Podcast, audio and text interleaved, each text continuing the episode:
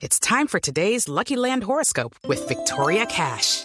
Life's gotten mundane, so shake up the daily routine and be adventurous with a trip to Lucky Land. You know what they say. Your chance to win starts with a spin. So go to LuckyLandSlots.com to play over 100 social casino-style games for free for your chance to redeem some serious prizes. Get lucky today at LuckyLandSlots.com. Available to players in the U.S., excluding Washington and Michigan. No purchase necessary. VGW Group. Void or prohibited by law. 18 plus. Terms and conditions apply.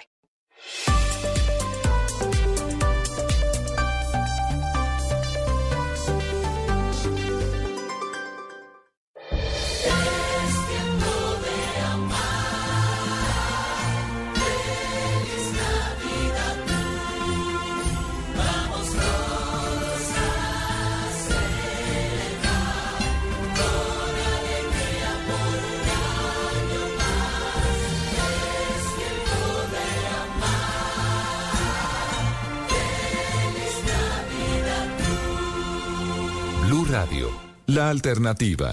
Seguimos conectados en Mañanas Blue. Desde este momento dirige Camila Zuluaga. Son las 10:32 minutos de la mañana de este viernes 29 de diciembre. Quedan dos días para que se nos acabe este año, el 2023.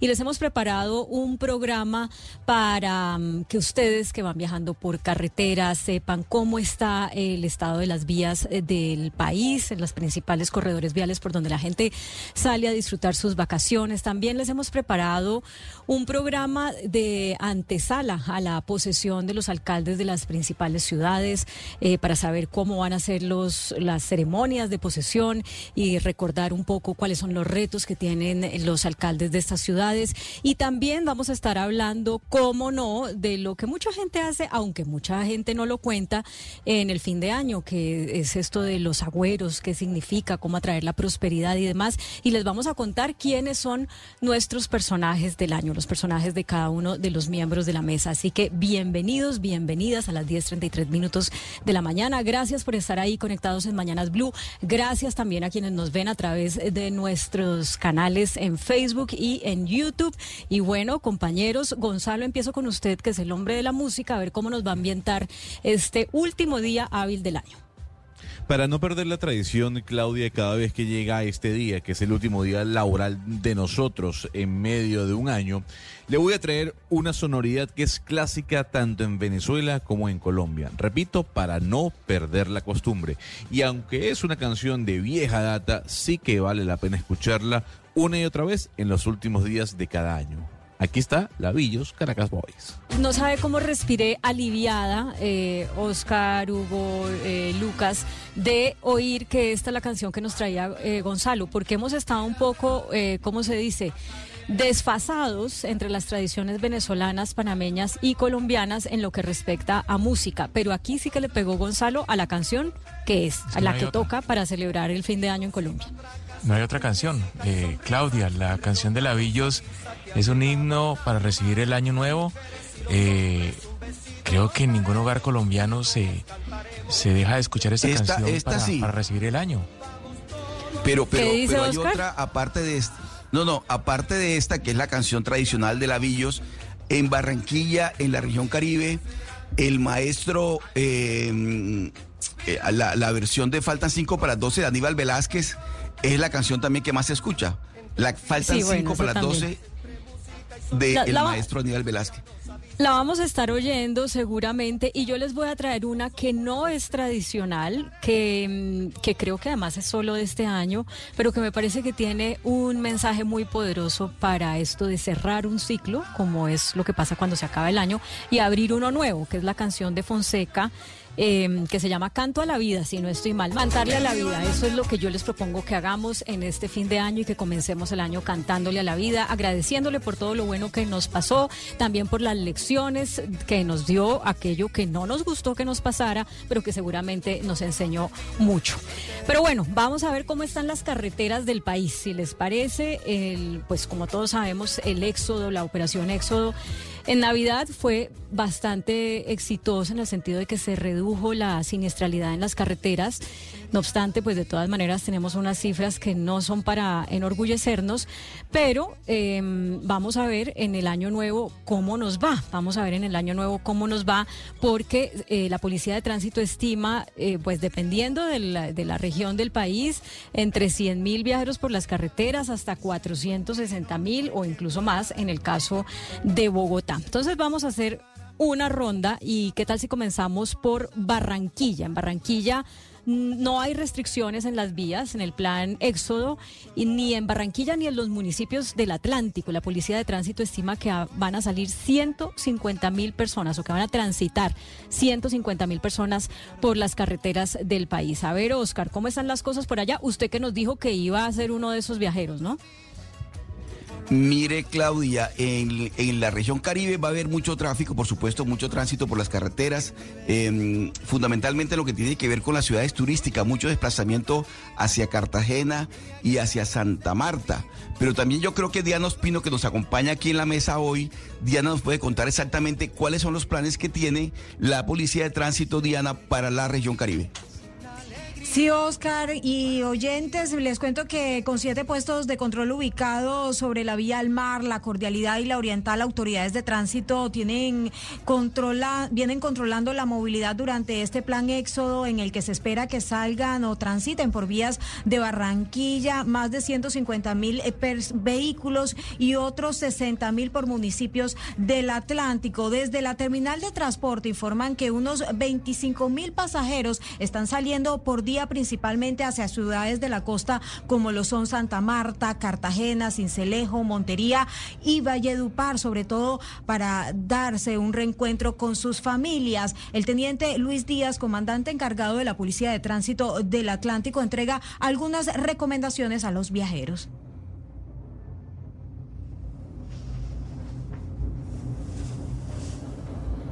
Bueno, no, no tenemos. Sí, eh, bueno, él eh, ha dicho que hay que descansar, sobre todo a procurar hacerle la revisión a los vehículos. Y lo que hay que tener en cuenta también es que las vías se encuentran en buenas condiciones, no hay cierres viales y que la única restricción que hay por el momento es para el tránsito de vehículos pesados de, de 3.6 toneladas, los cuales no podrán transitar por vías de todo el departamento desde las 6 de la mañana del sábado hasta las 6 de la tarde de este mismo día.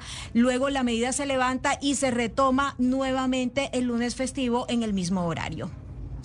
Bueno, Angie, pues muchísimas gracias. Ya lo tiene que tener en cuenta usted, ¿no? Oscar, ¿a qué horas va a salir a su, a su viaje que nos contó ayer, que sale para Cartagena, ¿no? Mire, Claudia, tengo pensado ir a Cartagena a saludar a unos amigos que vienen de Bogotá pero me contaban esta mañana unos amigos que venían de Valledupar, Claudia, que es otra parte que, se que hay mucho tráfico para estos días, que las, hay personas que están saliendo a las carreteras, en esto, en algunos de los pueblos de las carreteras, a, pedir, a pedir plata, a pedir plata y bloquean un poquito la vía y eso causa cierto trastorno, de tal manera que hay que tener mucho cuidado también en algunos, en algunos pueblos de la, de la región caribe donde la gente tiene por costumbre para esta época del año eh, tratar de bloquear la vía para pedir plata. Eso es una, costumbre muy aburridora. para los años viejos, ¿no? Para hacer vaca, para, para, comprar la pólvora para el año viejo. Sí, y bloquean las vías y bloquean la carretera y arman trancones y muchas veces terminan en desorden porque la gente pues no quiere eh, obligatoriamente tener que darle una plata a algunas personas, pero en algunos pueblos de la región Caribe tienen esa mala costumbre, Claudia.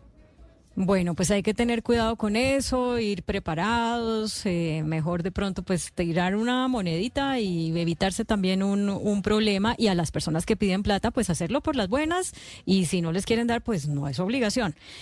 Em, vamos a ver qué pasa en las carreteras de Antioquia. Las autoridades dicen que 460 mil vehículos van a estar rodando por las carreteras de Antioquia en este puente festivo. Así que, Héctor David Santamaría, eh, cuéntenos si hay cierres, eh, si hay restricciones horarias, en fin.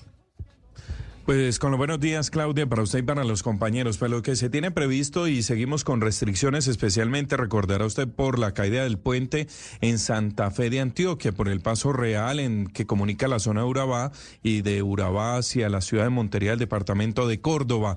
Allí es donde todavía se mantiene alguna restricción, especialmente para quienes se dirigen al occidente y a la zona de Urabá. Hay paso controlado por parte de las autoridades y especialmente de la concesión de Bimar que atiende este, esta troncal importante en el departamento de Antioquia. Pero también la Policía de Carreteras advierte que la vía La Mansa Primavera, esta que comunica a Medellín con el eje cafetero, pues habrá, habrá algunos puntos donde en el caso de La Mansa, pues hay paso restringido por un daño que hubo de acueducto que está atendiendo también las empresas públicas de Medellín, pero muy pendientes porque tanto esta vía como la vía Río Negro Medellín habrá contraflujo el próximo lunes primero de enero. Es decir, que habrá horarios que se tiene estipulado inicialmente de 3 a 5 de la tarde quienes estén llegando a la ciudad y posteriormente se hará en el otro sentido después de las 6 de la tarde en sentido contrario para que lo tengan presente quienes van a llegar el primero en el 2024 aquí a la capital antioqueña. Teniendo en cuenta la dinámica también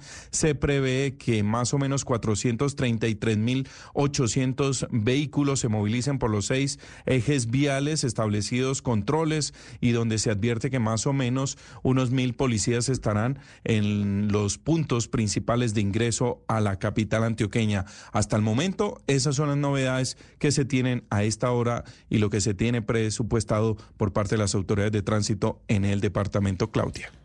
Oiga, Héctor David, ¿es difícil para la gente aprenderse toda esa información para saber ya en el retorno en cuál es el momento de salir, etcétera, etcétera? ¿Usted sabe si hay alguna página, alguna cuenta en Twitter eh, o en X, en Instagram, eh, donde la gente pueda mm, como estar eh, actualizando la información? Aunque lógicamente el numeral 767 ahí tendrán la información. También en instante les vamos a poner ya esto que le acabo de leer en nuestra página bluradioantioquia.com, quienes van a dirigirse aquí y las vamos a poner a través de nuestras redes sociales de Blue Radio Colombia para que la gente que viene a Medellín o que va a salir a estas tres subregiones, principalmente el oriente, la zona del occidente y Urabá, pues puedan saber eh, cómo va a funcionar los contraflujos y pues lógicamente esta movilidad que se tiene prevista desde las dos terminales de Medellín, Claudia. Muchas gracias, Héctor David. Feliz año. Gusto escucharlo a esta hora de la mañana por acá en Mañanas Blue. Vamos ahora para Cali. En Cali el pronóstico es que 130 mil pasajeros se movilicen por las vías del, eh, a través del terminal de transportes, eh, o sea, por los buses que salen y llegan a la terminal de transportes de Cali. Y por supuesto, las autoridades tienen listo el plan de seguridad para garantizar que los viajeros puedan viajar de manera tranquila. Alejandro Muñoz, la situación de las vías en Cali y el Valle del Cauca.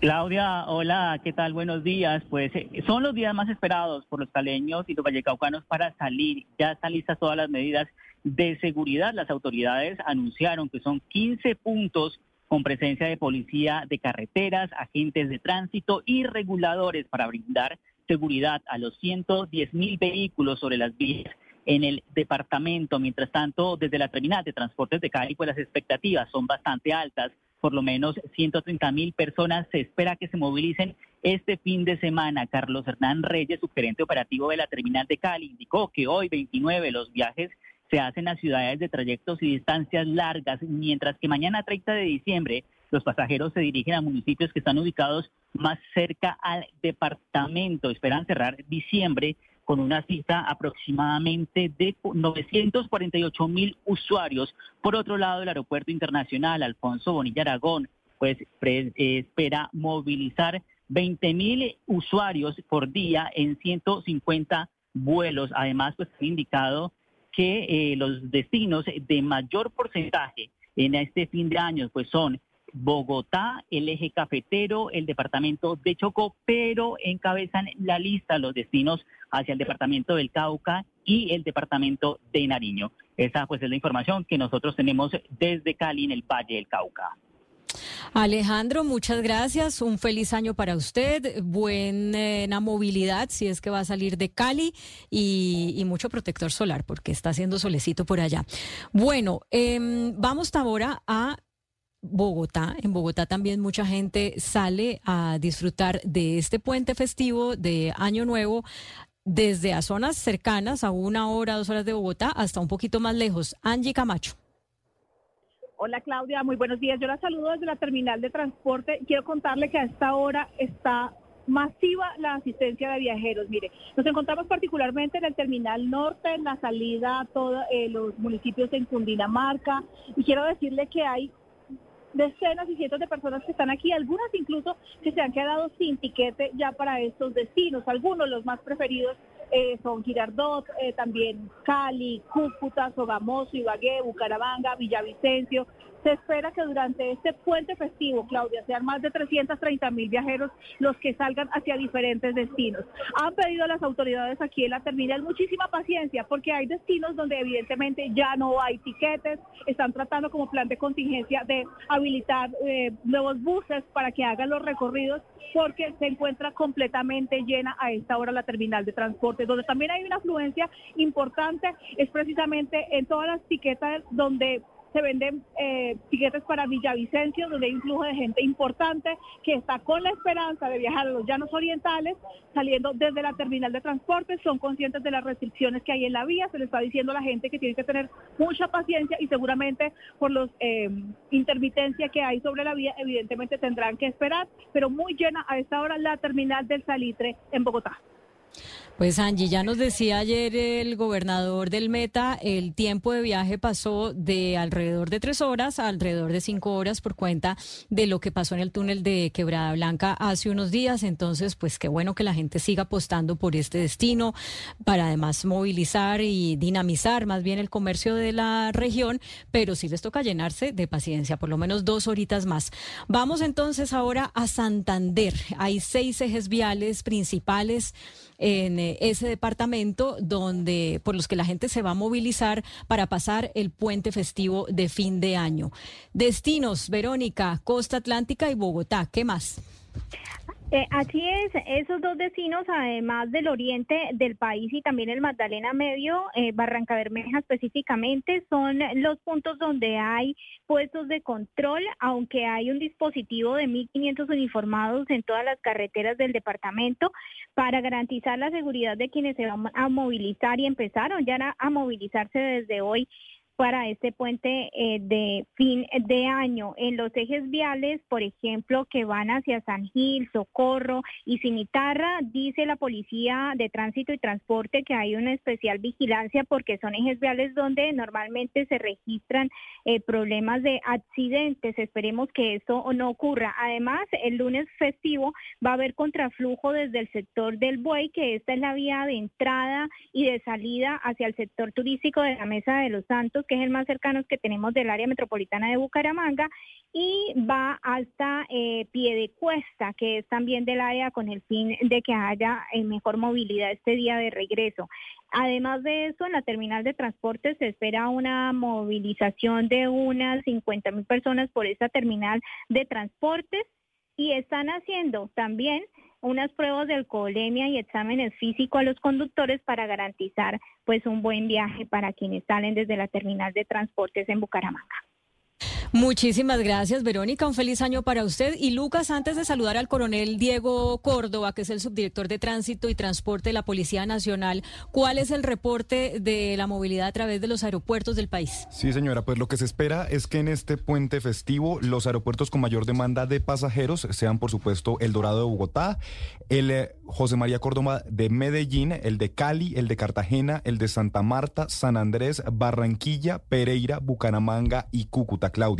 Están proyectando una movilización de 645 mil pasajeros para vuelos nacionales y 257 mil para vuelos internacionales, para un total aproximado de 903 mil personas. Y entregan dos recomendaciones que son claves. La primera, que para vuelos nacionales ojalá los viajeros estén con tres horas de anticipación y cuatro horas para vuelos internacionales. Y recuerdan, para evitar contratiempos, sobre todo a la hora de la revisión del equipaje, que para vuelos internacionales no haya líquidos superiores a 100 mililitros. Esto para evitar retrasos porque pues por supuesto no se pueden llevar. Y lo otro muy importante y se lo aconsejo si no lo ha hecho, que se enrolen en el Biomig para quienes van a salir del país. Esto facilita muchísimo el proceso de migración.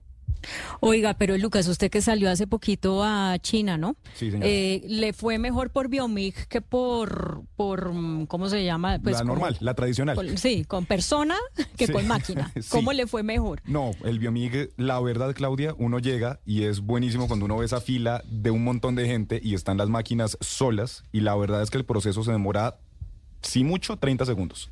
Bueno, Lo pues a difícil usted- es enrolarse. Y en este momento, si usted va al Dorado, va al aeropuerto de Medellín, hay unas personas que están haciendo como ese proceso de registro, porque hay que registrar pues todo el tema facial, pero una vez ya uno está registrado, es muchísimo más fácil. Además, han llegado nuevas máquinas a los aeropuertos de Bogotá, de Cartagena, de Cali, de Medellín, entonces cada vez está más fácil ese, ese proceso.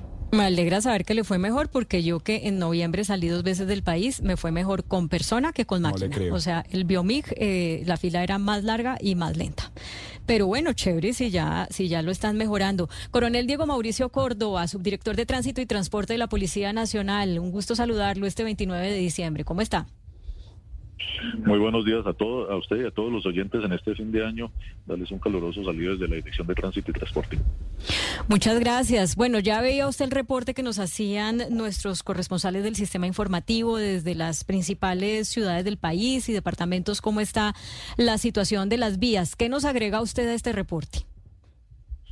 Bueno, decirles que tenemos una afectación en el departamento del Caquetá, en la vía Suaza por Florencia, eh, donde caída de material rocoso, pues ahí tenemos afectación al, al paso carril ahí en este en este corredor vial, en la vía Bogotá, eh, Bogotá, perdón, eh, Sogamoso Agua Azul, sector Los Grillos, kilómetro 81, tenemos un cierre total ahí por eh, daño a la estructura del puente, eh, están eh, ya iniciaron las obras ahí de reparación del mismo. Igualmente en Cauca, la vía Mojarras Popayán, en el kilómetro 75, eh, también tenemos ahí cierre total. Estas son como las principales afectaciones viales que tenemos al momento a nivel nacional. Coronel Córdoba, le pregunto por las vías de la región Caribe, de la costa. ¿Cómo están las vías de, de- de de llegada de- a, la, región Caribe del interior del país? La vía Medellín, la costa, la vía eh, de las vías del Cesar hacia la región Caribe. ¿Cómo están esas vías, coronel? Bueno, aunque no hemos tenido reporte de afectación de movilidad en las mismas, eh, estamos pues sujetos a- al tema ambiental.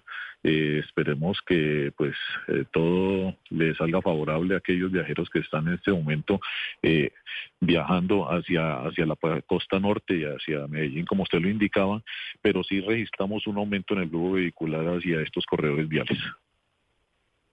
Coronel Córdoba, eh, hace un momento eh, justamente mi compañero Oscar Montes hablaba de que le están diciendo que en las carreteras de la costa hay gente que pide dinero pues para comprar la pólvora, para metérsela a los años viejos y esto no siempre se hace eh, pues de una manera amable y entonces termina en problemas. ¿Sobre eso ustedes ven una, una problemática o han tomado algunas medidas?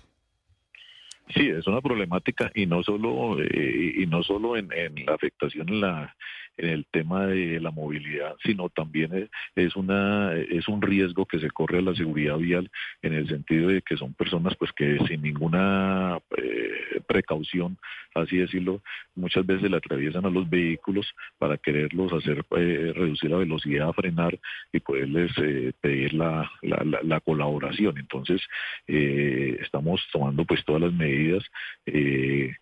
Recordarle que es, es, es, igual que la pólvora, es una tradición que tenemos que acabar, que tenemos que, suspender, porque pues desafortunadamente lo que genera es problemática, no, repito, no solo en movilidad, sino en, en prevención vial.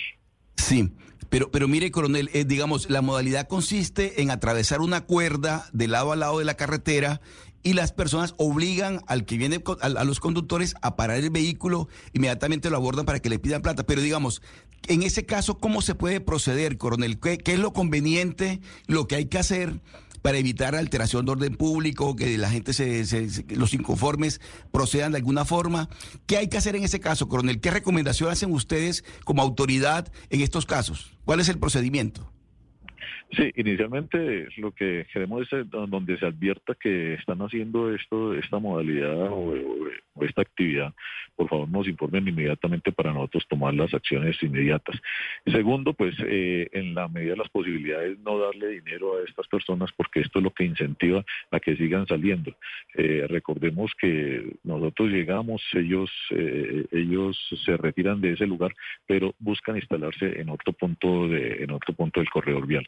Entonces, por favor, que nos informen inmediatamente para nosotros poder tomar las acciones eh, para que mi- mitigar este, este accionar.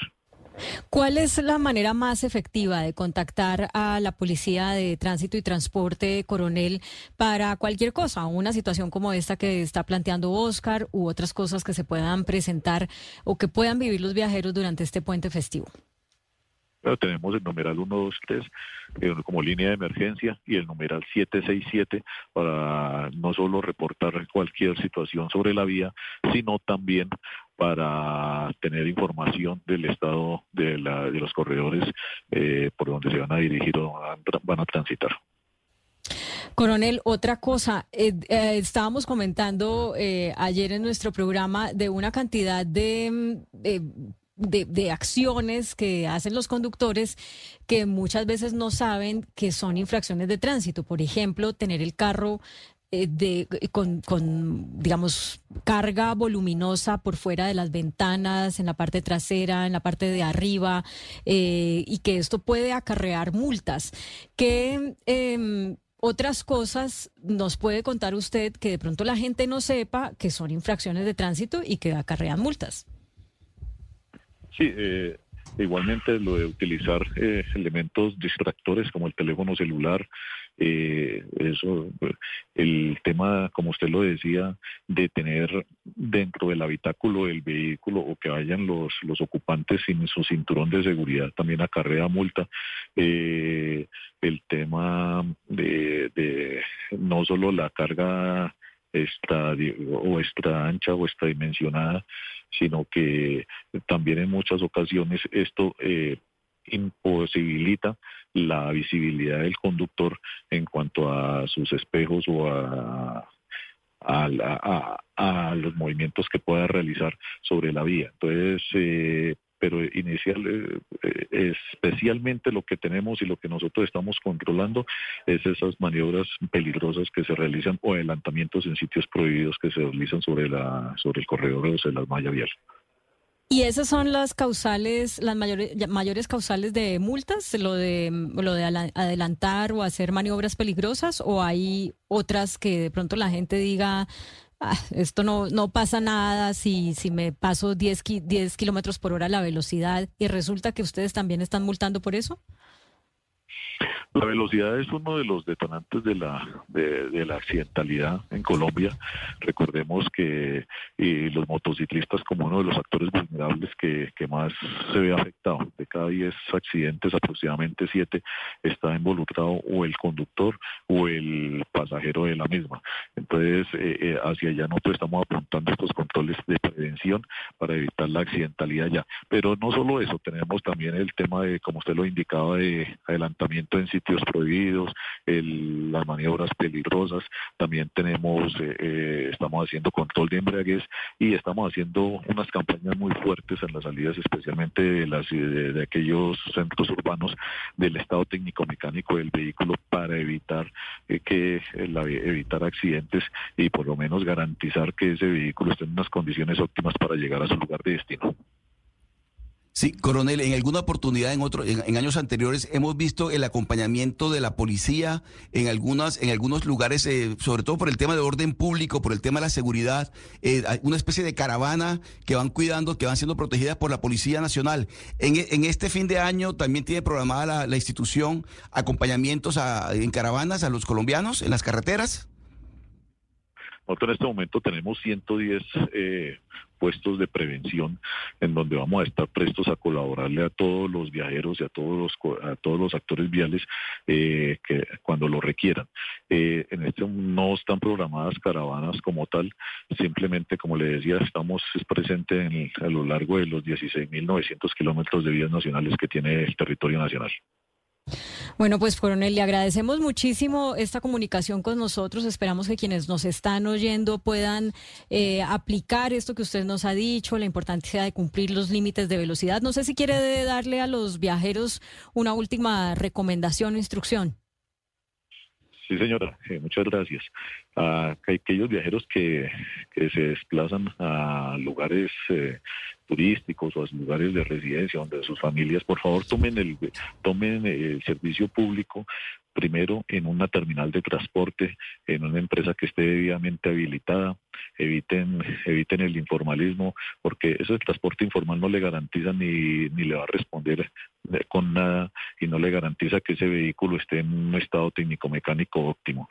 A los conductores de, servicio particular, por favor, eh, eh, planear, planear el viaje, eh, hacer unas, unas pausas activas. Es recomendable hacerla cada dos horas, en donde, pues, para aquí evitar el microsueño, utilizar todos los elementos de seguridad, especialmente para los conductores de motocicleta.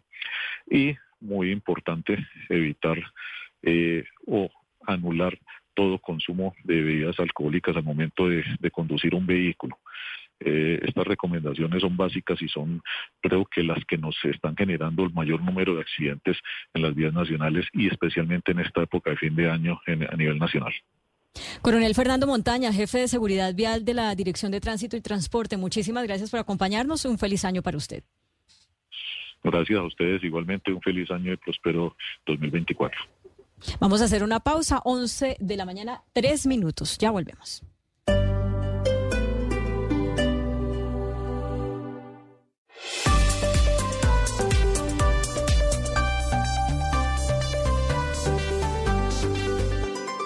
Estás escuchando Blue Radio y bluradio.com. Oscar acaba de trinar Diógenes Orjuela. Diógenes Orjuela, como usted bien sabe, es, sindicalista, es una de las personas que hace parte de, mm, como miembro de los sindicatos de la Comisión Tripartita para eh, negociar el aumento al salario mínimo. Le voy a leer el trino que vamos a poder ver para quienes nos siguen a través de nuestros canales de Facebook y de YouTube en pantalla. Dice lo siguiente de un 18% que por unanimidad aprobamos todos los sectores de la CUT Colombia y después de una reunión con Petro, el presidente Fabio Arias aplicó mayoría para bajarse la semana pasada al 12,5% y ahora propone el 12% sin reunir el comité ejecutivo. Todo para que gobierno, igual que el año anterior, pueda hacer un acuerdo con los empresarios en contra de un aumento digno. Vergonzosa conducta contra los trabajadores. Entonces, pongamos, es, él, es expresidente de la Central Unitaria de Trabajadores. Él no está en este momento haciendo parte de la comisión que negocia el salario mínimo y lo que está haciendo con este trino es criticar a quien es actualmente el presidente de esa organización, a Fabio Arias. ¿Por qué? Por haberse bajado del, em, del porcentaje inicial que era que ellos pidieron que era el 18%. O sea, mm, ¿cómo le podemos llamar a esto? una división dentro de la CUT. Sí, una división de, dentro de la organización sindical, Claudia, pero, pero mire, el escenario y el panorama no era fácil porque de todas maneras ese 18% al que aspiraba el señor Orjuela y todos sus amigos y aliados en el sindicalismo está demasiado elevado, está demasiado alto. Entonces, inclusive la cifra del 12%, el 12.5% o el 12% todavía están discutiéndose porque los empresarios no han puesto sobre la mesa su aspiración, que se considera que va a estar un poco por encima de la inflación, que está proyectada por 9 punto algo. De tal manera que yo sí creo que el señor Orjuela pues debe, debe ser un poquito consciente y si si de lo que se trata es de que todos pongamos en esta situación de, dificultad económica que atraviesa el país, eh, aspirar a un 18% en el salario mínimo, Claudia, me parece un exabrupto, sinceramente. Claro, y es que ahí cuando ellos fijan ese primer, esa primera cifra de 18%, pues realmente ellos son conscientes de que esa es una cifra muy alta, improbable de, de, para lograr un acuerdo, porque está muy, muy por encima de la inflación. Y a quien ponen realmente en aprietos ahí es al gobierno, porque este es un gobierno pues más afín al sindicalismo y por ende es al gobierno al que le ha tocado negociar con los propios sindicatos para decirles bájense a una cifra con la que podamos realmente tener un margen de negociación. Pero lo que está mostrando este trino del expresidente de la CUT es que hay miembros del sindicalismo que no están de acuerdo con que ya el actual presidente de la CUT, Fabio Arias, se haya bajado hasta el 12%. Y lo que está diciendo es que lo ha hecho sin reunir al comité ejecutivo de la CUT. Por lo tanto, mm, pues no sé si habría un, un dejo de que ellos consideran, consideren ilegalidad en la forma como las centrales obreras están negociando el aumento al salario mínimo. Pero lo cierto es, como hemos eh, dicho Hugo Mario, que hasta mañana 30 de diciembre hay plazo legalmente para que se logre una cifra de aumento al salario mínimo por consenso. Si no se logra eh, de aquí a mañana, pues lo que va a hacer el gobierno es emitir un decreto fijando cuál es la cifra. ¿Cuál sería esa cifra? Pues ahí está eh, la bolita, porque el gobierno para dejar contentos a una parte de las centrales obreras podría decir 12%, que ya ellas se bajaron hasta ahí, pero mm, se la pone difícil al Banco de la República porque con esa cifra seguramente el Banco de la República no va a poder seguir bajando las tasas de interés.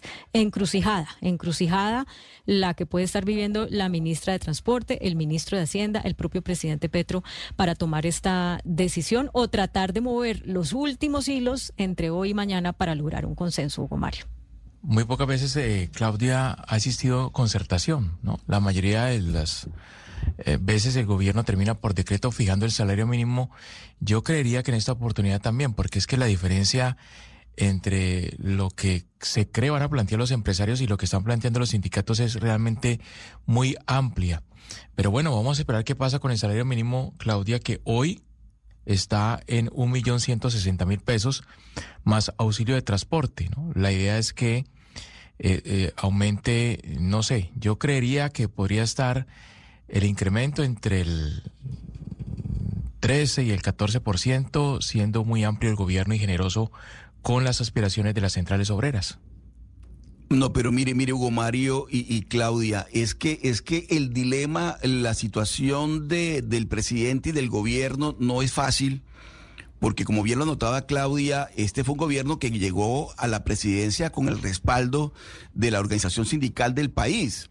Y es un gobierno de izquierda, cercano ideológicamente a todos los movimientos del sindicalismo nacional y durante muchos años eh, aliados en sus causas políticas. De tal manera que al presidente Petro y a la ministra y a todos les va a tocar de hacer de, como, se, como decían los abuelos, de tripas corazón para ver de qué manera logran dejar satisfechos a una organización sindical que está aspirando, por supuesto, a un incremento que esté muy por encima de la inflación. Entonces, si el gobierno toma esa decisión y le da gusto a las, a las organizaciones sindicales como quiere, pone en, una situación eh, difícil a la economía nacional, al sector empresarial, al sector productivo. Es decir, no es fácil para el gobierno darle gusto a la organización sindical, que es la que está aspirando, por supuesto, a que el gobierno le dé un tratamiento mucho más benévolo que los gobiernos anteriores, aunque yo creo que sinceramente al final va a terminar el, el gobierno tomando la decisión, porque consenso, Claudia, yo no creo que vaya a haber oportunidad, vaya a haber consenso en esta oportunidad. Pero en todo caso, más de 12% no va a ser, porque ya los sindicatos se bajaron al 12%. El punto es si los empresarios se suben eh, un poco, como no han dicho la cifra oficial, pero sí ha trascendido eh, qué cifras han manejado en las conversaciones bilaterales con eh, la ministra, pues esto podría estar entre el 11 y el 12% si se hace por concertación y si se hace por decreto, pues sin duda estaría en máximo el 12%. Entonces, eso es lo que vamos a ver, a ver qué tanto margen de acción todavía tiene el gobierno para acercar a las partes que ahorita se están diferenciando en aproximadamente un punto, un punto y medio más o menos. Pero bueno, yo no sé ustedes, pero a mí o por lo menos no, no recuerdo, de pronto me falla la memoria, me ha llamado mucho la atención que este año hemos visto que muchos de los alcaldes electos, muchos no, varios, de los alcaldes electos ya se posesionaron, es decir, no esperaron hasta el primero de enero. Y les voy a decir unas, eh, unos ejemplos, que aquí lo he ido haciendo la, tarea de, de hacer la lista. Por ejemplo, ayer se posesionó Jorge Acevedo como alcalde de Cúcuta en un acto protocolario. Se posesionó también eh, Dumek Turbay como alcalde de Cartagena el día de ayer. El antier se posesionó el alcalde de Tunja, el ruso colombiano Mijail Krasnov. Se posesionó hace unas horas el alcalde de Florida Blanca, Santander, Fernando Sánchez. Se posesionó hoy, Oscar, el alcalde de Barranquilla, Alex Char. A mí no me había pasado que pues que esto, que, que, que, pensara que esto se podía hacer o que viera que esto se podía hacer. ¿A usted sí, Oscar, que lleva tanto tiempo cubriendo la información política? Pues le quiero contar, Claudia, que yo tampoco tengo memoria de casos como estos y sobre todo tantos casos, de, de pronto uno que otro, porque lo, usual y lo, además lo que se entiende que es así, porque así lo estipula la ley, es que el primero de enero arrancan las, las, nuevas administraciones, con posesión incluida. En el caso de Barranquilla, usted lo dice muy bien, hoy se acaba de posesionar hace poquitos minutos en el barrio Rebolo, aquí en Barranquilla, uno de los barrios más populares, más tradicionales, más carnavaleros. Eh, bueno, en el alma barranquillera se posesionó el doctor Alex Char eh, como, como alcalde de la ciudad para un tercer mandato. Entonces, y la vez pasada también lo había hecho en un barrio muy popular, en, en el bosque, en el 2016 se posicionó en el barrio del Bosque. Pero usted tiene razón, Claudia, porque no había sido usual, no ha sido muy común posesionarse antes de. Igual, me, igual pues se posesionan hoy, pero comienza su mandato el primero de, enero. Em, bueno, los anuncios del alcalde, del alcalde Char, eh, tienen mucho que ver con el tema de la inseguridad, que yo creo que es un problema nacional. Claudia, Hugo Mario, amigos de la mesa, eh, ahí, hizo énfasis, por ejemplo, en esa parte, y ahí hizo un anuncio que me llamó la atención y le voy a contar por qué. Porque dice el alcalde Chara hoy en su posesión que lo que tiene que ver con la seguridad del área metropolitana, o sea, de los cuatro municipios que conforman el área metropolitana cercanos a Barranquilla, la va a asumir él directamente de un acuerdo que logró con el gobernador Verano, que ese sí se posesiona el primero. Es decir, la seguridad del área metropolitana de Barranquilla dependerá directamente de la alcaldía de Barranquilla, lo que es Soledad, que es un tema muy complicado en orden público, Malambo, Puerto Colombia y Galapa. De tal forma que ese, por, ejemplo, fue un anuncio que me llamó mucho la atención porque entiendo pues que cada, cada, cada gobernador tiene que ver con lo que es el departamento en seguridad. En este caso no fue así. Y em, el, el, alcalde Alex Char ya se posesionó hoy, Claudia, bien temprano, en el barrio Rebolo de Barranquilla. Oiga, esa alianza también me parece inédita, o sea, que haya un acuerdo entre gobernador y alcalde y que, y que se decida que entonces el alcalde va a manejar la seguridad no solamente de su eh, ciudad, sino del área metropolitana. Mm, yo no tengo memoria de eso, vamos a averiguar. Pero ¿sabe quién creo yo que fue la primera alcaldesa en posesionarse, lo hizo desde el 23 de diciembre y resulta que es la alcaldesa más joven de las electas en las elecciones de finales de octubre. Ella se llama Gina Vanessa Silva Buritica.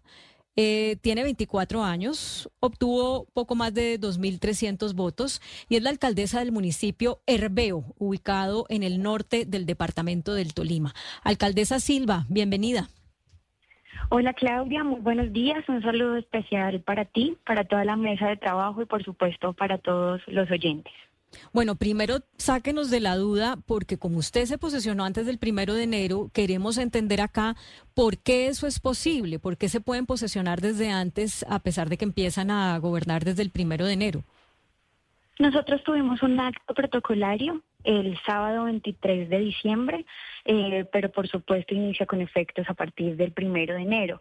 Eh, digamos que son varias cosas. Acá la decisión se tomó porque nosotros queríamos como acto de posesión un evento con la comunidad donde hiciéramos entrega de regalos a todos los niños, donde celebráramos la Navidad con ellos y teniendo en cuenta que en los municipios eh, como estos, el primero de enero, la gente está eh, con otras ocupaciones, decidimos hacer un acto protocolario anteriormente para compartir con la comunidad y que todos escucharan como los lineamientos que vamos a tener en nuestro gobierno. Alcaldesa, tiene usted apenas 24 años, creo, si no estoy mal, que es la, la mandataria local más joven del país, o lo va a hacer a partir de este primero de enero. Eh, ¿qué, cómo logra usted que los habitantes de Herbeo Tolima la, la elijan? ¿Cuál fue su, su bandera, su propuesta? Bueno, sí, soy la alcaldesa más joven de Colombia. Hasta ahora no ha salido otra mujer diciendo que tiene menos edad. Yo fui candidata cuando tenía 19 años, quedé segunda en la contienda electoral y por supuesto que continúo haciendo un trabajo social, un trabajo con la comunidad. eh, y esta vez vuelvo a poner mi nombre a consideración con una particularidad y es que acá en el municipio de Herbeo yo fui la primera mujer en poner el nombre a consideración, la primera mujer en lanzarme en toda la historia. Y esta última contienda electoral fuimos cuatro mujeres las candidatas, no salió un solo hombre. Eso quiere decir que eh, cada vez que una mujer da un paso, otras se van motivando a trabajar. Ya continuamos con un trabajo. eh, fui la más votada en la historia de todo el municipio, la primera mujer alcaldesa y la más joven del departamento y de Colombia.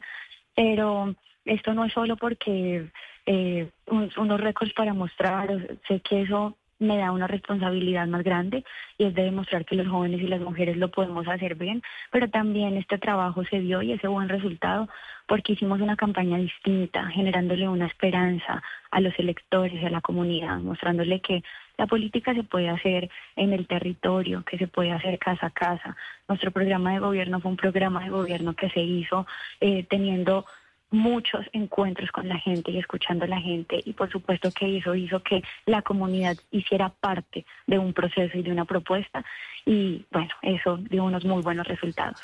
Alcaldesa Gina, me llama la atención eso que nos cuenta, que todas las candidatas eran mujeres. Eh, pues aunque ha ido aumentando la participación de mujeres tanto como candidatas eh, como como alcaldesas y gobernadoras, pues ese aumento ha sido muy muy tímido. Pero en el caso del municipio que usted del que, usted va a gobernar, el Herbeo en, en el Tolima, pues que todas las candidatas sean mujeres, digamos que rompe eh, la tendencia y rompe esa, esa regla tácita. ¿Cuál es su análisis de por qué eh, las mujeres de su municipio tienen esa vena política y si eso ha representado o han tenido que sortear un tipo de resistencias entre la población o si la población al contrario recibe bien que sean las mujeres las que estén protagonizando la política? Eh, al contrario, creo que la primera vez que yo me postulé eh, fue algo muy nuevo para la gente. Eh, habían temores por parte de nuestra comunidad de que una mujer fuera la que quisiera liderar el presupuesto de Herbeo y administrar los recursos.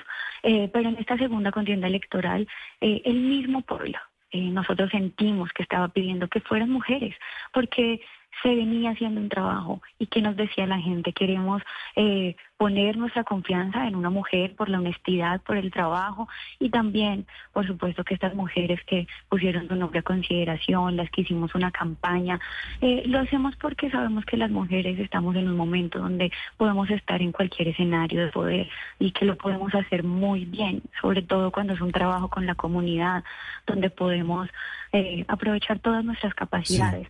Y no solo el municipio de Herbeo, sino que creo que hoy el departamento del Tolima, que tiene una mujer gobernadora eh, y que tiene una alcaldesa mujer en la capital, nueve mujeres alcaldesas en total, es porque la gente se va dando cuenta cada vez que las mujeres podemos ocupar ese tipo de espacios. Alcaldesa Silva, eh, cuéntenos de su gabinete. Bueno, usted se posicionó el 23 de, de, de, de diciembre. Ya me imagino que conformó su gabinete. ¿Cómo va a estar integrado su gabinete? ¿Cuántas mujeres van a ser parte del gabinete? ¿Ya está listo ese gabinete? Sí, ya está listo. Bueno, para contextualizar un poco, Herbeo es un municipio de 8.000 habitantes, un municipio de sexta categoría que tiene un presupuesto bajo, eh, que tiene muchas problemáticas, pero también muchas oportunidades. Herbeo es un municipio agricultor con, unas, con una comunidad que tiene una inmensa calidad humana, que tiene unas ventajas comparativas inmensas, como por ejemplo que el Alto de Letras le pertenece al municipio de Herbeo. Nosotros tenemos un corredor vial que inicia en un corregimiento que se llama Padua y termina en el Alto de Letras. Y ahí nosotros tenemos la ruta de montaña más larga del mundo y la cumbre llega a Letras. Para contextualizar, Herbeo también produce papa, produce aguacate, produce plátano, produce café. Nosotros hoy somos uno de los municipios que mayor es que, que produce más aguacate Hass para exportación de todo el departamento del Tolima. Hemos sacado en un año producciones de más de 5 mil toneladas. Eh, entonces, cuando nosotros iniciamos a organizar el gabinete, eh, yo vengo eh, a postularme con una propuesta de cambio eh, de cambio de, digamos que de una corriente política eh, de muchos años acá Ahorita que tenemos la posibilidad de iniciar un gobierno, le dimos participación territorial a todo el municipio. Eh, nosotros somos, tenemos tres centros poblados, un corregimiento y 32 veredas. Y nuestros secretarios cuatro secretarios, uno es del corregimiento de Padua, otro es del centro poblado de letras y otros de la, y los otros dos son de la cabecera municipal. Y asimismo las coordinaciones y las personas que van a estar por contrato seleccionamos de cada una de, los lugares del municipio. Son personas técnicas, pero, pero, pero por supuesto personas con muy buena calidad humana, que creo que es lo más importante hoy en la política. Que personas que hagan eh, la función pública desde el amor, desde el respeto, desde la ética, sobre todo desde la ética por el manejo de los recursos públicos. acá estoy viendo, alcaldesa, en su plan de gobierno que uno de sus pilares es promover el turismo. ¿Qué tiene su municipio para, para ofrecer a los turistas? Eh, ¿Cuáles son los, los atractivos que, que ofrece esta población para los colombianos que no la conocen aún? Herbeo es un municipio que tiene unos paisajes espectaculares, que tenemos el majestuoso Nevado del Ruiz, eh, que lo podemos ver desde nuestro parque principal.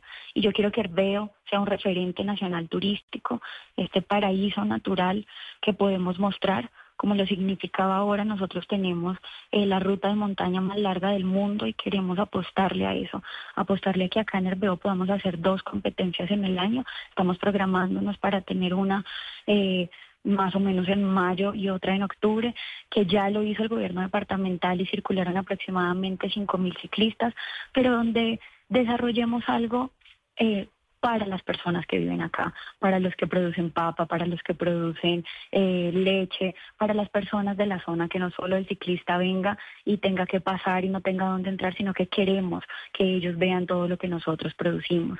Eh, vamos a apostarle a un turismo ecológico, avistamiento de aves, que es algo muy fuerte que tenemos en el municipio, y hacer un turismo donde aprovechemos lo que somos nosotros. Una de las cosas que yo siempre le digo a mi gente, a los jóvenes, a los campesinos y a los comerciantes, es que nos sentimos, nos tenemos que sentir orgullosos de lo que somos y de lo que tenemos, que cuando recibamos un turista debemos ofrecerle lo que somos. Acá comemos frijoles con arroz, con chicharrón, comemos ancocho, y esa es nuestra especialidad y lo que le debemos mostrar a la gente, que producimos papa y que podemos llevar nuestros turistas a que vean cómo se, se, saca, se hace el proceso de la panela, por ejemplo. Y otra de las cosas es que le queremos apostar mucho a que nuestros jóvenes se queden acá, a que si bien nos han vendido una imagen de que el campo es un castigo, de que nos debemos ir a la ciudad y muy seguramente a sufrir como pasa. Donde vamos nos ganamos un mínimo y difícilmente tenemos como regresar a nuestra provincia. Acá se puede formar empresa y acá desarrollando un muy buen trabajo con el turismo, generando empleo, volviendo un campo productivo, eh, podemos quedarnos acá y ver acá una oportunidad. Alcaldesa Silva, no, pues queda uno, o por lo menos yo, con ganas de ir a Herbeo, porque además, claro, usted lo, bien lo sabe, no es uno de los municipios que más resuena en la mente de los colombianos, y como su énfasis va a ser el turismo, entonces, por ejemplo, para quienes estamos en Bogotá, díganos cómo llegamos a Herbeo. Herbeo está al norte del Tolima, es el último departamento del norte, pero estamos a una hora y veinte de Manizales Caldas. Eh, si vienen de Bogotá, eh, llegan a Mariquita, pasan el municipio de Fresno y llegan al corregimiento de Padua. Para quienes vienen a la cabecera municipal, eh, ahí hay una división donde entra una carretera secundaria que urgimos Estamos surgidos de la pavimentación de esta carretera y esperamos que el gobierno nacional, que el presidente Petro eh, se fije, que si alguien de vías me escucha, que se fije en estas vías que necesitan tanto apoyo. Así se llega acá al municipio de Herbeo y pues quiero aprovechar esta oportunidad, que es una gran oportunidad de poderle hablar al país, de poder contarle que los jóvenes estamos dispuestos a apostarle a nuestro Colombia, a nuestro país y hacerlo con una política distinta, a decirles que los espero en el municipio de Herbeo, que acá los atendemos con todo el amor, con todo el cariño, que somos un municipio de puertas abiertas, pero sobre todo un municipio que arranca una nueva historia. Alcaldesa, usted ganó eh, por una coalición en la que estaban el Partido Conservador, la Liga Anticorrupción y la Alianza Democrática Amplia. Es decir, digamos, eh, quiero verificarlo con usted, como una afinidad ideológica de derecha que de pronto choca con el actual gobierno nacional. Eh, ¿Eso es así y ven eso, pues, alguna dificultad para sacar adelante sus proyectos? No, no veo ninguna dificultad. Si bien yo pertenezco al Partido Conservador, eh, y fui avalada por el Partido Conservador con una coalición, yo tengo todas las esperanzas en que el gobierno nacional se fije en estos municipios de cuarta, quinta y sexta categoría, que se dé cuenta que es desde aquí donde podemos generar un desarrollo, desde la productividad, apoyando a los campesinos que tantas necesidades tienen, eh, apoyando las vías terciarias. Es muy triste como eh, un campesino cuida un cultivo por seis meses y a la hora de sacarlo se le puede dañar hasta la mitad, porque acá podemos apostarle a una producción de alimentos, a una producción de alimentos sana y limpia, para que eso sea lo que consumamos los colombianos. Entonces creo firmemente que con unos buenos proyectos eh, y llegando a tocar puertas sin mirar cuál es el partido político, porque las campañas políticas quedaron atrás, eh, necesitamos es que llegue inversión a nuestro municipio y jamás cree, tendré en mi cabeza que para mí será un impedimento, una barrera eh, saber que pertenezco a otro partido. Yo simplemente voy a trabajar cuatro años por los cervences y tocaré las puertas donde me toque llegar. Los cervences, sí. Ya le iba a preguntar cuál era el gentilicio de alcaldesa de los habitantes de su municipio. Eh, votaron por usted más de 2.330 herbenses. Me dicen que muchos de ellos eh, esperanzados en que usted cumpla la promesa de pavimentar 17 eh, kilómetros de vía que conducen a la zona urbana. ¿Usted cómo va a cumplir esa promesa y en cuánto tiempo piensa hacerlo? Bueno, esta es una vía que llevamos esperando por muchísimo tiempo. Cuando eh, teníamos el gobernador Oscar Barreto Quiroga de los 17 kilómetros, nos dejó un puente que era muy importante y 2.5 kilómetros. Tenemos que pavimentar ahora aproximadamente 13 kilómetros y el gobernador que sale, Ricardo Orozco, nos deja contratados los estudios y diseños eh, de toda la vía.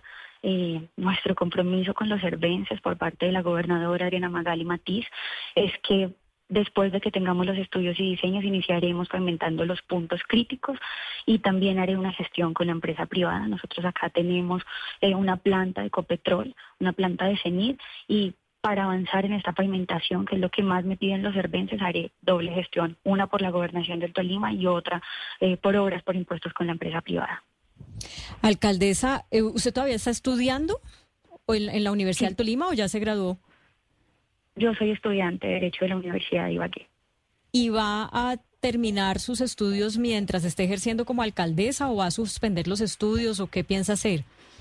No, por supuesto que seguiré estudiando, eh, voy a continuar, lo voy a hacer de manera virtual. Uno de los propósitos que tengo ahora eh, es terminar mi carrera en este periodo porque pues después de estos cuatro años eh, queremos seguir continuando con un proceso de liderazgo en el departamento del Tolima y en Colombia y también a la par debemos trabajar en el tema académico. Bueno, pues tiene, por lo que yo siento en su voz, eh, Oscar, toda la energía para hacer para hacer lo que está diciendo, ser alcaldesa y estudiante al mismo tiempo de una carrera tan demandante como derecho y además tiene unos planes de futuro político bien claros y seguramente lo va a lograr si hace una buena gestión en la en la alcaldía de Herbeo. Así que alcaldesa Gina Vanessa Silva, ha sido un gusto hablar con usted, le deseamos éxitos gestionando su municipio y seguramente tendremos oportunidad de volver a hablar. Claudia, muchas gracias. A Oscar, muchas gracias. Eh, mil gracias a Blue Radio por darnos la posibilidad de mostrar lo que queremos hacer. Para mí lo más importante es que después de estos cuatro años la gente pueda eh, recuperar la esperanza en la política y saber que hay buenos políticos, también que los jóvenes lo podemos hacer muy bien, que podemos concentrarnos y que no podemos ponernos pechos ni tener miedo a ejercer este tipo de liderazgos, pero también para mí es muy importante que las mujeres de todo el país se den cuenta que nosotras tenemos muchas capacidades, que a nosotras no nos pueden cosificar o simplemente ver como un objeto donde nos digan que estamos por ser rubias, por ser pequeñas, por ser grandes, sino que eh, para mí este es el momento donde las mujeres nos deben ver como seres humanos actuantes y aportantes y ese es uno de mis retos acá en el municipio y sobre todo en todo Colombia pues tiene usted una gran responsabilidad porque ha abierto un camino y ahora del éxito de su gestión depende que ese camino se pueda ampliar con todo ese discurso que nos acaba de decir. Muchísimas gracias y feliz año. Oscar, eh, eh, algo pasa en el departamento del Tolima. Fíjese que la única mujer alcaldesa de capital de departamento es eh, electa es de Ibagué la, eh, la alcaldesa electa Joana Aranda. Ninguna otra capital de departamento eh, tiene, eligió mujer como alcaldesa. Eh, y ya nos estaba Mire. diciendo la alcaldesa Gina que hay un número de mujeres electas en los municipios del Tolima eh, que también es importante. Sí, y fíjese que ese, ese fenómeno, llamémoslo así, Claudia, en, en Colombia se repite en varias partes. Yo recuerdo, por ejemplo, ahora en la región Caribe hay gobernadora en Sucre, eh, eh, hay gobernadora y hay gobernadora en el Cesar. Eh, de resto, por ejemplo, no hay gobernadores, no hay gobernadoras y alcaldesas en este momento, bueno, no hago memoria, pero no se me viene ningún nombre a la cabeza. Eh, en el Tolima me llamó la atención que en Herbeo, pues, ella lo dijo, no fueron cuatro candidatas, no hubo hombre candidato a la alcaldía. Y, y ella dice, pues obviamente que, que ojalá fueran más, sinceramente, Claudia, lo digo porque, porque hace falta esa visión en, la, en las administraciones municipales y departamentales. Pero déjame, apro- aprovecho un segundito, Claudia, la oportunidad para decir, ella hablaba de alto de letras, usted que seguramente escuchó mucha radio, igual que yo y que Hugo Mario. Mire, de alto de letras es la etapa reina de la, de la Vuelta a Colombia. La Vuelta a Colombia tiene una etapa reina que se llama el Alto de Letras. Uno, me acuerdo escuchar a Rubencho, escuchar a los narradores de ciclismo contando cómo los ciclistas hacían ese esfuerzo sobrehumano para llegar al Alto de Letras, que es la tierra aquí de la, de la alcaldesa Silva. De tal manera que, bueno, eh, ojalá sean muchas más alcaldesas en Colombia y muchas más gobernadoras en Colombia, Claudia. Pero es que el, el alto de letras está en la cabeza de muchos colombianos, no solamente por la vuelta a Colombia en bicicleta y esas narraciones emocionantes eh, de las que usted nos está haciendo memoria, sino porque es que es la ruta obligada. eh, o, o yo no sé si hay otra, pues me corrigen los que viajan más por carretera, por ejemplo, de Bogotá a Mani- a Manizales. Y mucha gente eh, usa, Ah, sí, se va por el alto de letras y es como que a uno le dicen, ay, cuidado, las mamás, ¿no? O las suegras o las abuelas, cuidado en letras, váyase temprano, mire Sí, sí. que no sé qué. Eh, sí, sí, porque es que si uno se queda varado por allá y sobre todo de noche, eso, eso es complicado. Pero bueno, pongámosle música este 29 de diciembre, nos quedan dos días para que se acabe el año y Gonzalo ha hecho un esfuerzo en prepararnos un menú musical delicioso, Gonzalo. Eh, nos trae la Puerto Rican Power, ¿no? Canción seguramente usted la ha bailado y otros también, sobre todo cuando estamos a puertas de escuchar las 12 campanadas. Pero no todo el mundo empieza el año enrumbado, ¿no? Hay gente que es un poquito más mística. Vamos a ver cómo estamos por los lados de la mesa de trabajo. O, eh, Hugo Mario, ¿usted enrumbado o digamos más tranquilo? Pues principalmente en familia, Claudia. Es para mí lo más importante. Bueno, si hay rumba y baile, bienvenido. Pero lo más importante es compartir con la familia y obviamente estar en contacto con los ausentes. Eso es, creo que algo que hacemos muchos colombianos y es que llegan las 12 y quienes no están eh, cerca de nosotros, en el caso mío, por ejemplo, mi hija que está en Europa, pues a esa hora estamos comunicados a través de videollamada con ella y ella participa, eh, así sea en otro horario de la celebración de Año Nuevo en Colombia. Eso para mí es lo más importante. El- el resto, eh, Claudia, pues si hay rumba, bienvenido. Oiga, ¿cómo era de difícil antes y cómo ha cambiado poderse comunicar con los familiares entre las 11 de la noche de un 31 de diciembre y la 1 de la mañana de un primero de enero? Porque esa es la hora en la que, a la que todo el mundo quiere llamar a los que están eh, pues en otra ciudad, en otro país, y se congestionaba y era imposible. Pero yo creo que ahorita con, con la tecnología, con las videollamadas, pues ya eso se ha facilitado mucho. No. No, no, Claudia, quiero decirle ¿No? que no. Y le voy a- no, no, es- eso hace parte, ayer hablábamos del tema de la edad, ¿no? El tema de lo que de la tercera edad y todo lo que viene con los años. Yo le quiero contar a usted y a todos los amigos y a Hugo Mario y a, a Gonzalo y a Lucas. Mire, eh, yo soy de los que llamo antes de las 7 de la noche. Y digo siempre, es que después no creo que pueda comunicarme porque se van a congestionar las líneas. Entonces, ¿te estás poniendo viejo? Esa es una cosa de que te estás poniendo viejo. Antes de las 7 de la noche, yo hago todas mis llamadas porque estoy seguro que uno trata de llamar a las 10, a las 11 de la noche, Claudia, y es imposible comunicarse con alguien de los familiares, de los amigos, a los Pero- que uno les desea dar el- el- el año nuevo. Pero, pero usted todavía es de los que llama por llamada normal, o sea, usted no hace videollamada ni usa llamadas por streaming. No. No, no, yo Ah, hago llamada pues, normal. Sí, entonces llamada sí, eh, normal. ahí se que nota la, que- edad. No, pero déjeme decir una cosa. No, no, pero- no, no, no, no, no. Lo que pasa es que sí creo que mostró la cédula Oscar. Porque es que. No, no, es que nunca la he ocultado. Antes, uno solo podía llamar por lo que hoy en día decimos llamada normal. Y era el teléfono fijo o el teléfono celular. Hoy por hoy, como esto se diversificó, entonces, por ejemplo, Hugo Mario para hablar con su hija seguramente lo hace por WhatsApp o por Skype o por Meet. Entonces ya hay gente que llama por Instagram, hay gente que llama por Facebook. Entonces ya, la verdad, Oscar, si usted este 31 de diciembre quiere hacer esa llamada a las 11 y 59 de la noche, lo puede hacer.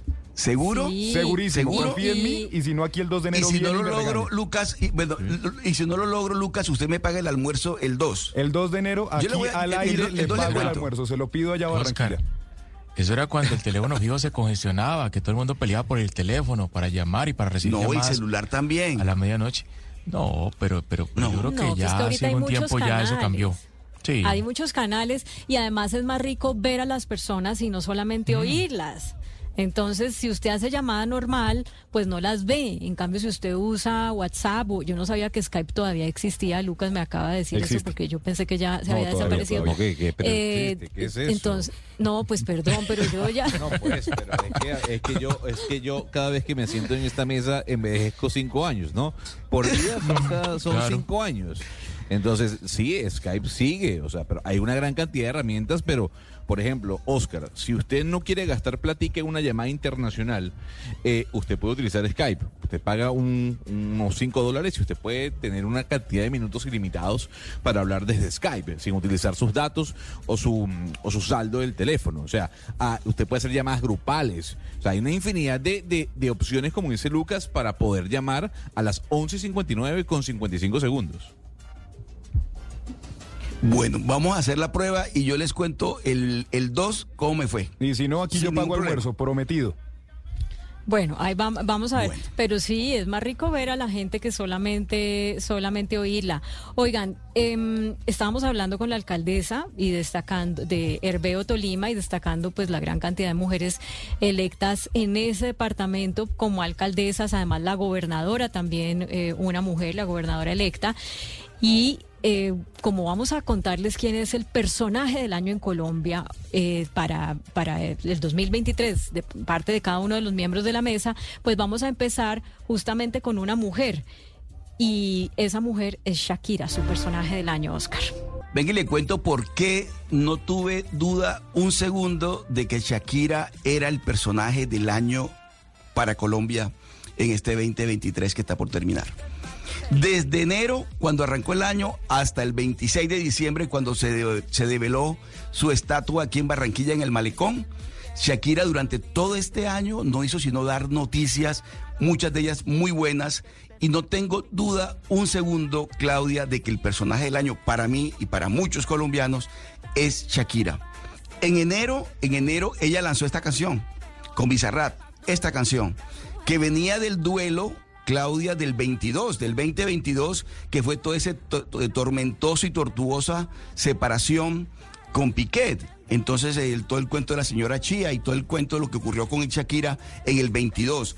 Ella arranca este año el- en enero, el 20, en enero, a mediados de enero, con esta canción que es cuando dice pa' tipos como tú, y bueno, y se, desca- se, se- se- despacha contra Piquet, y a partir de enero ella sigue con, una, con una, una cantidad de hechos ascendentes y muy notorios este año.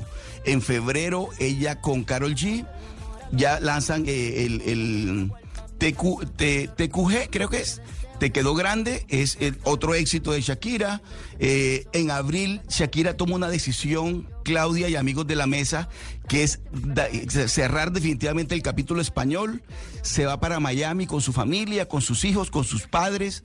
Se radica en Miami. Bueno, de- realmente este año Shakira no, no, no estuvo quieta un segundo y le, estu- y le estuvo demostrando al mundo cómo es que se puede reconstruir después de todos estos episodios que tuvo que vivir ella en lo personal. Luego viene un episodio muy fuerte que vive ella también, Claudia, que es el tema de la Hacienda Española. ¿Recuerda usted que la Hacienda Española le abre un juicio por fraude eh, tributario y demás? Shakira ese capítulo también lo cierra este año.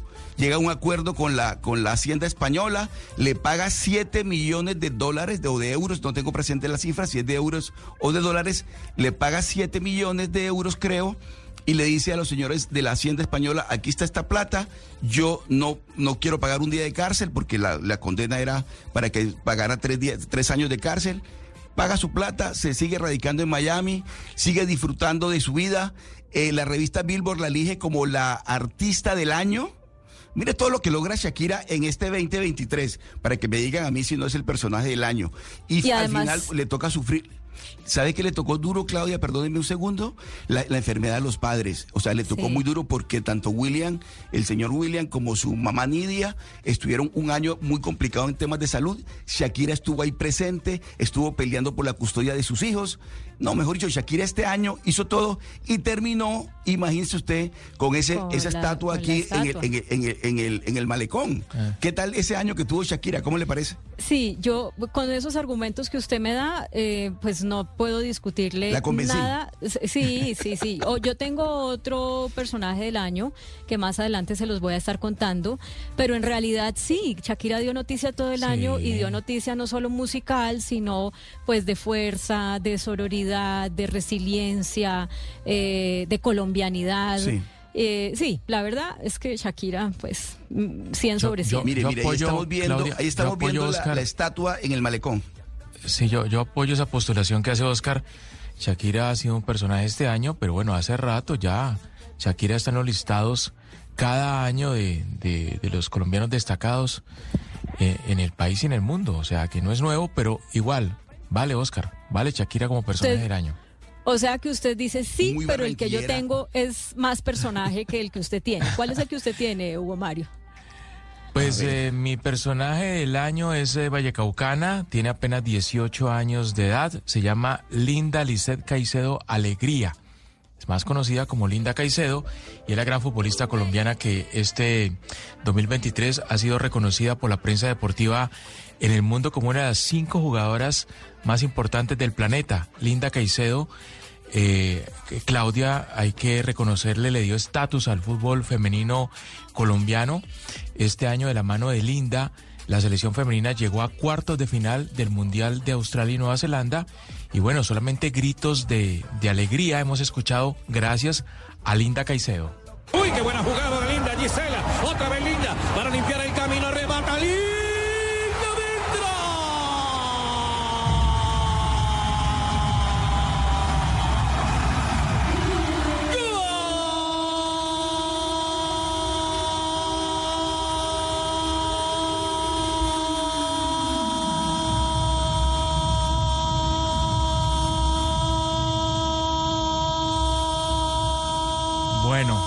Caicedo nació, para quienes no lo saben, en Villagorgona. Es un pequeño corregimiento del municipio de Candelaria Valle. Ella fue figura de la selección colombiana sub-17, luego fue figura de la selección Colombia de fútbol femenino sub-20 y ahora es la figura de la selección de mayores. Pasó del Deportivo Cali al Atlético, al, al Real Madrid, el club de fútbol más importante del mundo, y obviamente ella misma, pues que nos cuente eh, brevemente cuál es su historia. Bueno, desde los cinco años empezó como tal ese sueño, esa aventura del fútbol.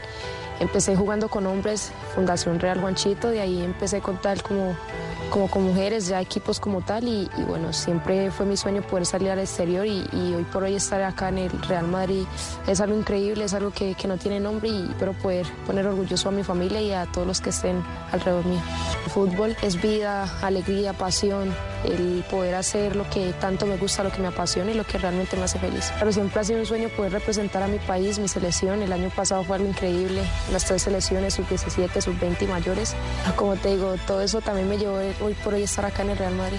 Y está en el Real Madrid, Linda Caicedo, nominada Claudia al mejor gol del año, el gol que convirtió a Alemania en el Mundial, ese que usted tanto celebró y bueno, todos los colombianos lo cantamos. Es considerada la mejor futbolista menor de 21 años de Europa. Linda además va a ser protagonista sin duda eh, en el intento que hará Colombia por ganar su primera medalla olímpica de fútbol femenino en las próximas Olimpiadas de, de París, que van a ser este año 2024, Claudia. Oiga, me puso en aprietos porque a mí Oscar me convenció por completo, pero, pero es que usted también nos da unos argumentos muy importantes para destacar a Linda Caicedo como personaje del año. Podríamos eh, zanjar ahí la diferencia diciendo Shakira es personaje de personajes, o sea, está fuera de concurso y Linda es como la revelación. ¿Qué, le, Sí, qué le o- parece si lo pongo así? O Shakira puede ser el personaje de, del arte y la cultura y, linda del deporte, sin duda, pues para eh, zanjar esa diferencia. Me gusta la fórmula, Claudia, y además dos mujeres, ¿no? Qué cosa buena, de verdad. O sea, dos mujeres, Shakira y Linda Caicedo. Pero pues le tengo estoy de otra. acuerdo con, con su fórmula. Creo que le tengo otra. Por eso preguntémosle a Ana Cristina cuál es su personaje del año. Claudia, para mí Leslie, la hermana mayor, es el personaje del año. En una noche del pasado mes de junio, el mundo entero quedó atónito. La Guardia Indígena y el Ejército de Colombia encontraron con vida a cuatro hermanitos Huitoto, quienes se habían accidentado en un pequeño Cessna en la selva amazónica. Escuchemos a su abuelo, Narciso Mucutuy. Niñita, entre un montón de que estaban los tres muertos ahí, ella los jaló y los sacó. Ahí pues ella inmediatamente miró golpeado los, los otros dos pequeños. Entonces pues, ella abrió la maleta de la mamá, sacó la ropa y rompió y lo envolvió. Y llevaba, mi primo Herma y Pinadito llevaba también tres libras de farina. Entonces ellas cogieron eso y quedaron cuatro días alrededor del avión esperando a ver si alguien podía venir a recogerlo. Pero a ver de que ya cuatro días pasaron ahí, cogieron trochas por monte. Con apenas 13 años, Leslie Jacón Bombaire Mucutuy se convirtió en madre. Cual hembra recién parida, enfrentó la selva para cuidar a sus criaturas, Soleini, de 9 años, Tien Noriel, de 4, y la nena de brazos, Christine Nerimán. En su resguardo, dicen que Leslie nunca necesitó que le explicaran algo dos veces. Rescató fariña, o harina gruesa de yuca brava para alimentar a sus hermanitos hijos. Cortó palma con los dientes, distinguió las frutas comestibles de las venenosas. En sus carrillos maduró semillas de mil pesos para saciar el hambre de sus hermanos. En las noches, pese a que la agonía en el estómago le impedía conciliar el sueño, dormía la bebé sobre su pecho. Cuando los sonidos del ejército o la voz de la abuela Fátima se colaban por la filigrana verde, se quedaban quietecitos y Leslie acallaba con su mano el llanto de la menor. Lloraban de hambre, de cansancio, de frío, pero nunca de miedo. El pánico era otro. Leslie sabía cómo escapar de su casa elevada como palafito. Bastaba con sentir la furia de su padrastro, Manuel Ranoque, para emprender la huida con los chiquitos, quienes le obedecían a ella sin titubeos. La historia de esta hermana mayor desnuda el mito según el cual los occidentales somos los hermanos menores, niña e indígena, paradójicamente más vulnerable al yugo patriarcal por la protección constitucional de la jurisdicción indígena, rural, empobrecida, víctima de violencia intrafamiliar, madre precoz. ¿Cuántas niñas fungen como madres sin haber dado a luz? Lo que parece un milagro en la jungla es la realidad de miles de niñas en Colombia. La prensa mundial dibujó a Leslie como la heroína que es. Lo que pocos entienden es lo que ella representa. Ella es el árbol. Ellas, tantas niñas colombianas valientes, son el bosque. Parte de las notas de este perfil fueron tomadas del libro Los niños del Amazonas de Daniel Coronel.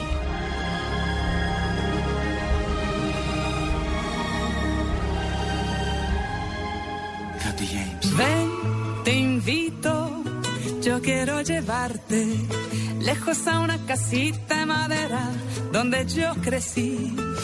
Ven conmigo. Pues les quiero decir que me arrugó el corazón este relato tan bello que nos dejó Ana Cristina y que, claro, trae otro perfil de personaje del año, distinto a Linda Caicedo, distinto a- al perfil de Shakira, pero que también eh, pues es un reconocimiento más que merecido porque es poner a prueba toda la fuerza eh, física, mental, eh, en manos de una niña, de una niña muy pequeña y de una niña muy vulnerable. Así que gracias Ana Cristina que nos deja este personaje del año, además eh, ambientado con la canción En la selva de Carlos, interpretada por Carlos Vives, Vives y Katy James. No sé, Hugo Mario y eh, Oscar, cómo queden después de este relato con sus personajes del año. No, de acuerdo, de acuerdo, Claudia. Es que creo que no hay hazaña más importante que, haya logrado un colombiano este 2023. Eh, esta niña logró sobrevivir durante muchos días en la selva y, y bueno, y, y no solamente ella, sino que además logró que salieran de, de ese lugar sus hermanitos después de este accidente aéreo. Yo creo que sí, que es merecido eh, y, y, y vale la postulación que hace Ana Cristina. De acuerdo, porque además eh, ese, ese acto heroico eh, eh, al país lo conmovió, me conmovió igual el relato, la- la- la- el relato que, que escribió Ana Cristina, que nos dejó Ana Cristina, que me pareció muy bueno, excelente, eh, el país estuvo siempre pendiente de, y además se acuerda el, protagonista del perrito Wilson, que al final pues nunca, nunca apareció, pero la, el, el, acto heroico de la hermana por, por salvar a sus hermanos, eh, bueno, nos conmovió a todos, y de acuerdo, sí creo que sin, sin duda, el gran personaje del año, sin duda alguna, Claudia. Nos emocionó. Pero bueno, antes de irnos con las noticias, sigamos con estos mensajes que nos eh, hinchan el espíritu, que nos dejan listos para empezar con alegría, con positivismo y con emoción el nuevo año. Por eso, Lucas, usted que tiene la recopilación que hizo El País de las 43 buenas noticias para empezar 2024, escoja algunas y nos cuenta.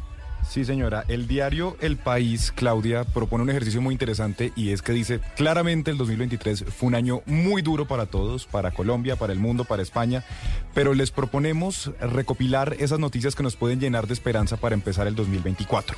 Entonces, eh, escogí algunas, se las voy a ir contando y me va contando. La primera, las vidas vuelven a alargarse. Después de un paréntesis por culpa de la pandemia, la esperanza de vida mundial creció de nuevo en 2023. Hoy son 73 años a nivel mundial, hasta 12 años más de lo que era en 1980. La segunda, los universitarios se han doblado en 20 años. Están matriculados en educación terciaria el 39% de los chicos y el 45% de las chicas en edad de estudiar en la universidad. Tercero, se batió el récord de gente en el espacio de manera simultánea. En el mes de mayo coincidieron 17 humanos en órbita. La cuarta, la India se convirtió en el cuarto país que aluniza. La onda Chandrayaan 3 se posó sobre la Luna el 23 de agosto y el país asiático se une a la Unión Soviética, a Estados Unidos y a China. También la capa de ozono se va a recuperar por completo. Hace 35 años, el protocolo de Montreal decretó la eliminación de 96 sustancias químicas que estaban abriendo un agujero en la barrera que nos protege de la radiación ultravioleta. Y esto fue un éxito, dice el país.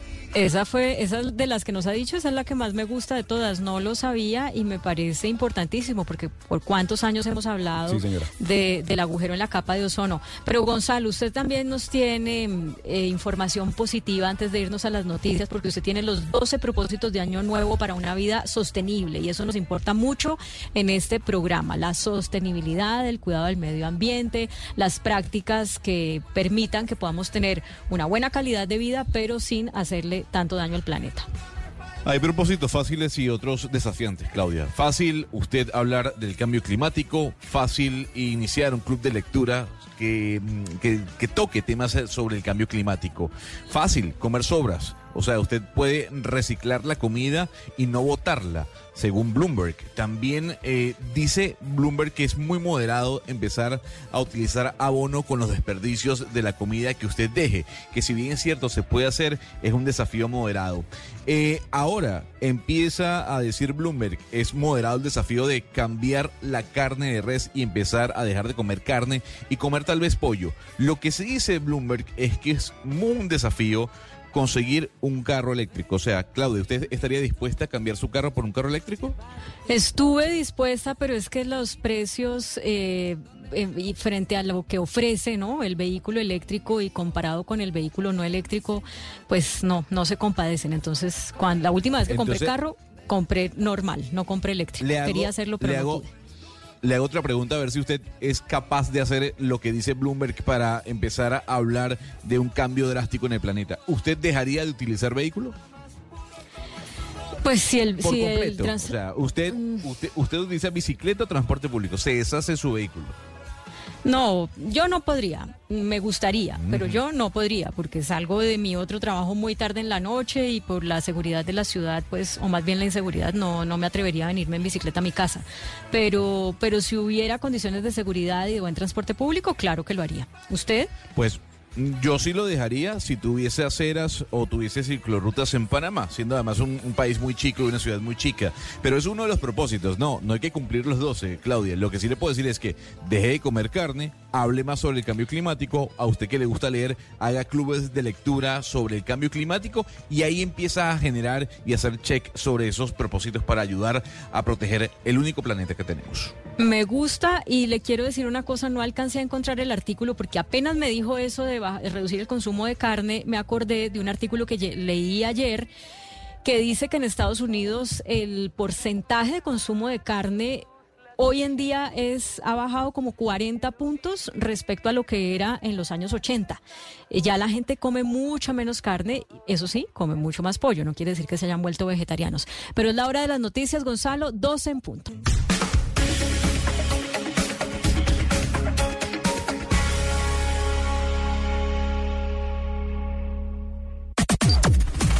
Las noticias del mediodía en Mañanas Blue.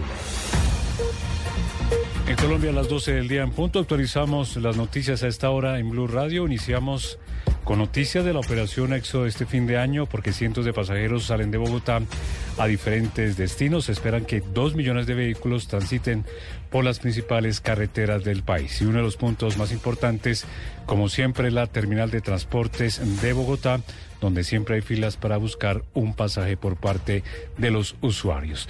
Felipe García, muy buenas tardes. Situación a esta hora.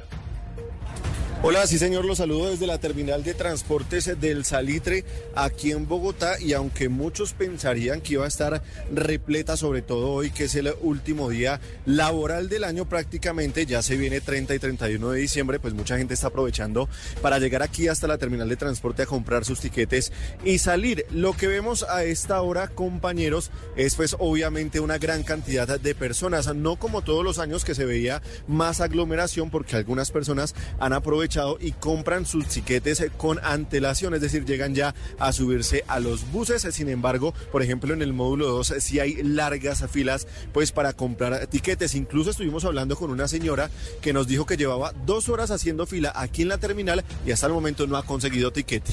Pues llegué hace dos horas y pues no sé, voy a mirar a cómo están porque tampoco sé cómo y esperar. ¿Qué tal las filas? Largas, dos horas y no he llegado a la taquilla. Los tiquetes más complicados para conseguir en este momento aquí en la terminal de transportes de Bogotá son los que van hacia Villavicencio, los buses que van hacia Villavicencio teniendo en cuenta pues todo este cierre de la vía al llano por los accidentes que se han registrado en los últimos días. Complicado está la salida también por la autopista sur, por la calle 80, así que el llamado de las autoridades es a armarse de paciencia para viajar en este fin de año.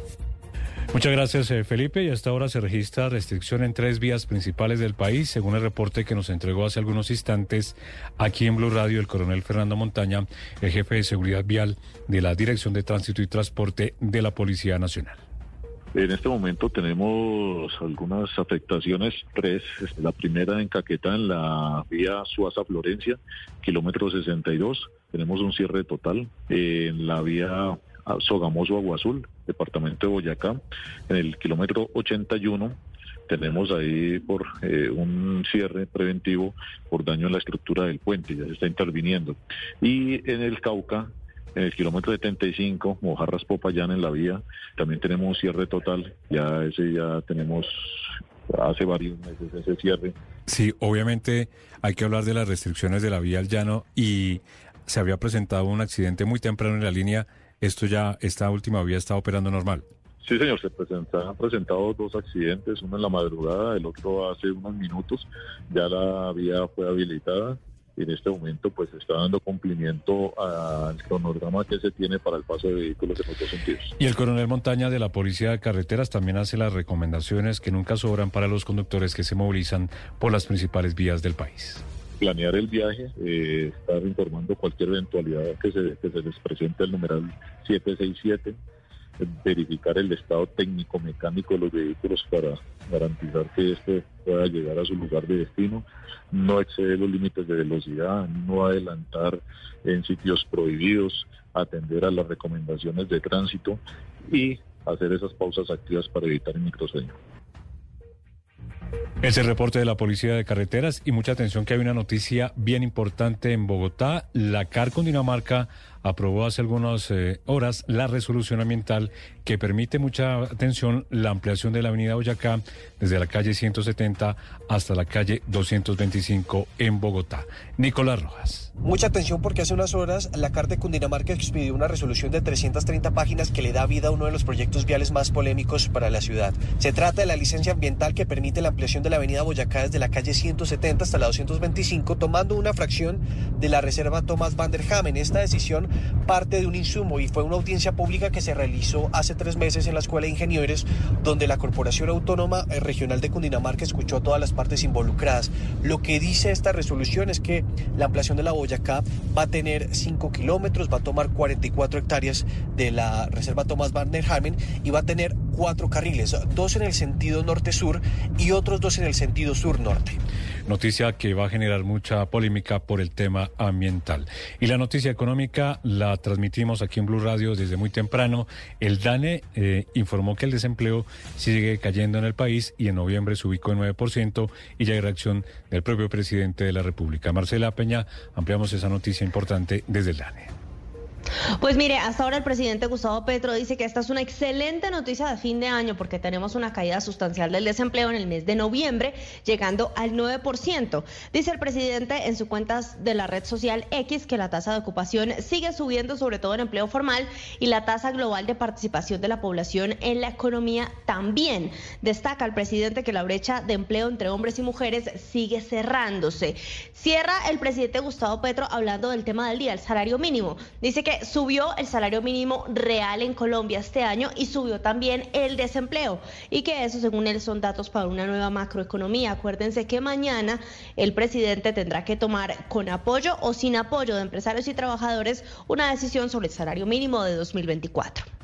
Marcela, le iba a preguntar sobre eso, sobre el tema del salario mínimo. Ya se convocó la reunión que estábamos esperando posiblemente entre gobierno, empresarios y los trabajadores. Pues eh, todavía no los han llamado, pero sigue sonando el teléfono y siguen los intercambios de llamadas, digamos, uno a uno a esta hora. Todavía tenemos hasta la medianoche de mañana. Puede pasar algo en cualquier momento y cuando eso ocurra, por supuesto, les estaremos informando aquí en Blue Radio y en BlueRadio.com. Recordemos, eh, Marcela, a nuestros oyentes, la propuesta de los eh, trabajadores y la de los empresarios. Los trabajadores dicen que se bajaron un poquito, ¿no? Se bajaron al 12%, mientras tanto los empresarios no han dado como una cifra pública, eh, pero están, están cerquita, no están tan lejos ahora. El punto es que después de bajarse de 18 a 12, pues es difícil ya moverse de ahí y vamos a ver si las negociaciones de la ministra pues logran llegar a resultado positivo, teniendo ya pocas horas para que eso ocurra. Muchas gracias, Marcela Peña. Estaremos muy pendientes sobre el tema del salario mínimo. El plazo, como lo decía Marcela, vence hasta mañana a las 12 de la noche. Y cambiamos de tema porque se conocen nuevos detalles del cinematográfico intento de robo ayer de un carro de valores en la ciudad de Villavicencio. Uno de los presuntos delincuentes que murió ayer se hacía llamar el varón de Dios, así se le conocía, y al mismo tiempo tenía un largo prontuario criminal. La historia en Villavicencio, Carlos Andrés Pérez. Yo sé que estás aquí, Señor. Cantando y predicando lo que según él era la palabra de Dios es como se mostraba en redes sociales Ronald Acuña, más conocido como el Loco Ronald, delincuente que estaba vestido con un falso uniforme de policía y murió mientras intentaba asaltar un carro de valores en Villavicencio. Según las autoridades, esta banda ya había llegado a la ciudad días atrás y contaba con una red de apoyo en la ciudad. Al respecto, el coronel Javier Aldana, comandante de la policía de Villavicencio. Estamos tratando de realizar este tipo de investigaciones para establecer el lugar y la hora eh, por los cuales ingresaron a la ciudad de Villavicencio y poder eh, tener como ese arraigo para poder eh, ampliar la investigación que pues, nos permita esclarecer los hechos y tener otras capturas si es el caso. Este hombre se hacía llamar el varón de Dios pero tenía un amplio prontuario criminal. Actualmente tenía una medida de prisión domiciliaria tras ser acusado en el 2020 de dos casos de homicidio. Muchas gracias a Carlos Andrés en Villavicencio y un violento robo masivo se registró en el mercado público de Barranquilla, donde alrededor de 10 jóvenes armados ingresaron a la plaza de mercado, redujeron también a los vigilantes y atracaron a todos los que estaban allí presentes. Vamos a Barranquilla, Diana Ospino. Uno a uno, al menos 15 locales que se encuentran en la Plaza del Pescado, ubicado en el Mercado Público de Barranquillita, fueron registrados por unos 10 hombres armados, quienes ingresaron esa madrugada y de forma violenta se llevaron dinero en efectivo y elementos de valor. El general Jorge Urquijo, comandante de la Policía Metropolitana, señala que el monto del robo supera los 30 millones de pesos. Iniciamos ya una investigación, jóvenes que incursionaron de manera violenta y estamos trabajando ya con la Policía Judicial con todo el compromiso de lograr la identificación y captura de los responsables de este hecho y por supuesto la recuperación de los elementos. Según el comandante de la policía, los delincuentes destruyeron las cámaras de seguridad y se llevaron el DVR para evitar ser identificados. Sin embargo, el oficial aseguró que tienen indicios de que los autores del robo serían jóvenes que residen en el sector. Y de Bucaramanga, nos, de Barranquilla mejor, nos vamos al departamento de Santander, investigan la extraña muerte de un abogado que estaba realizando una caminata en el cañón del Chicamocha en compañía de su hermano y un amigo. Había llegado de Bogotá y murió cuando se separó de sus acompañantes. La historia, Julián Patiño.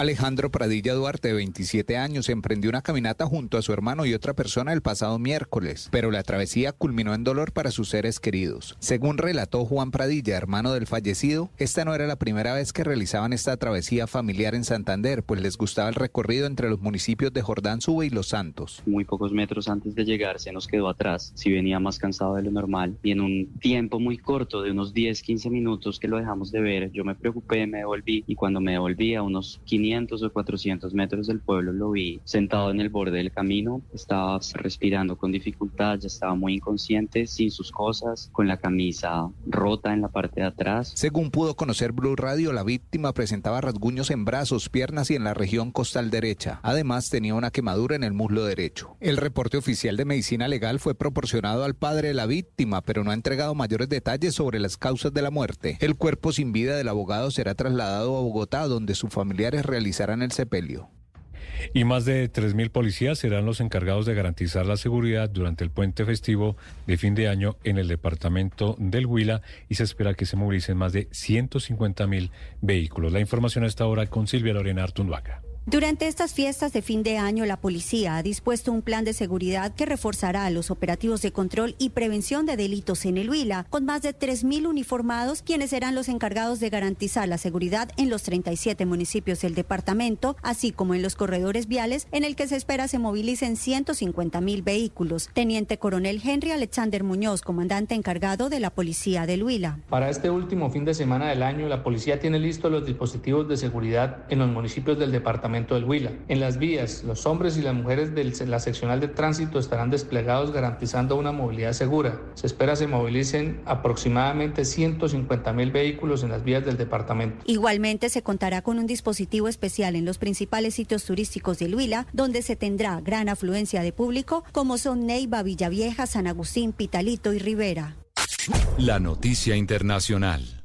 La noticia internacional está en Nicaragua, donde el régimen de Daniel Ortega ha intensificado la detención supuestamente arbitraria de sacerdotes en ese país. En las últimas horas fue detenido Marco Díaz Prado, con lo que se suman cuatro los curas encarcelados en las últimas 24 horas, según ha denunciado la abogada investigadora nicaragüense exiliada Marta Patricia Molina. Según la investigadora, hasta la fecha no existe una acusación formal en contra de Díaz Prado de la diócesis de León, en el noroeste de Nicaragua, y no se tiene información de su Previamente, la abogada había denunciado la detención del sacerdote Fernando Calero, párroco de Nuestra Señora de Fátima en el municipio de Rancho Grande, en la diócesis de Matagalpa.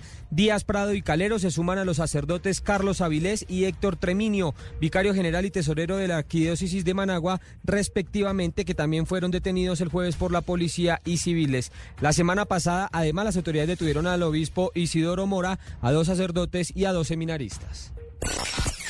La noticia deportiva.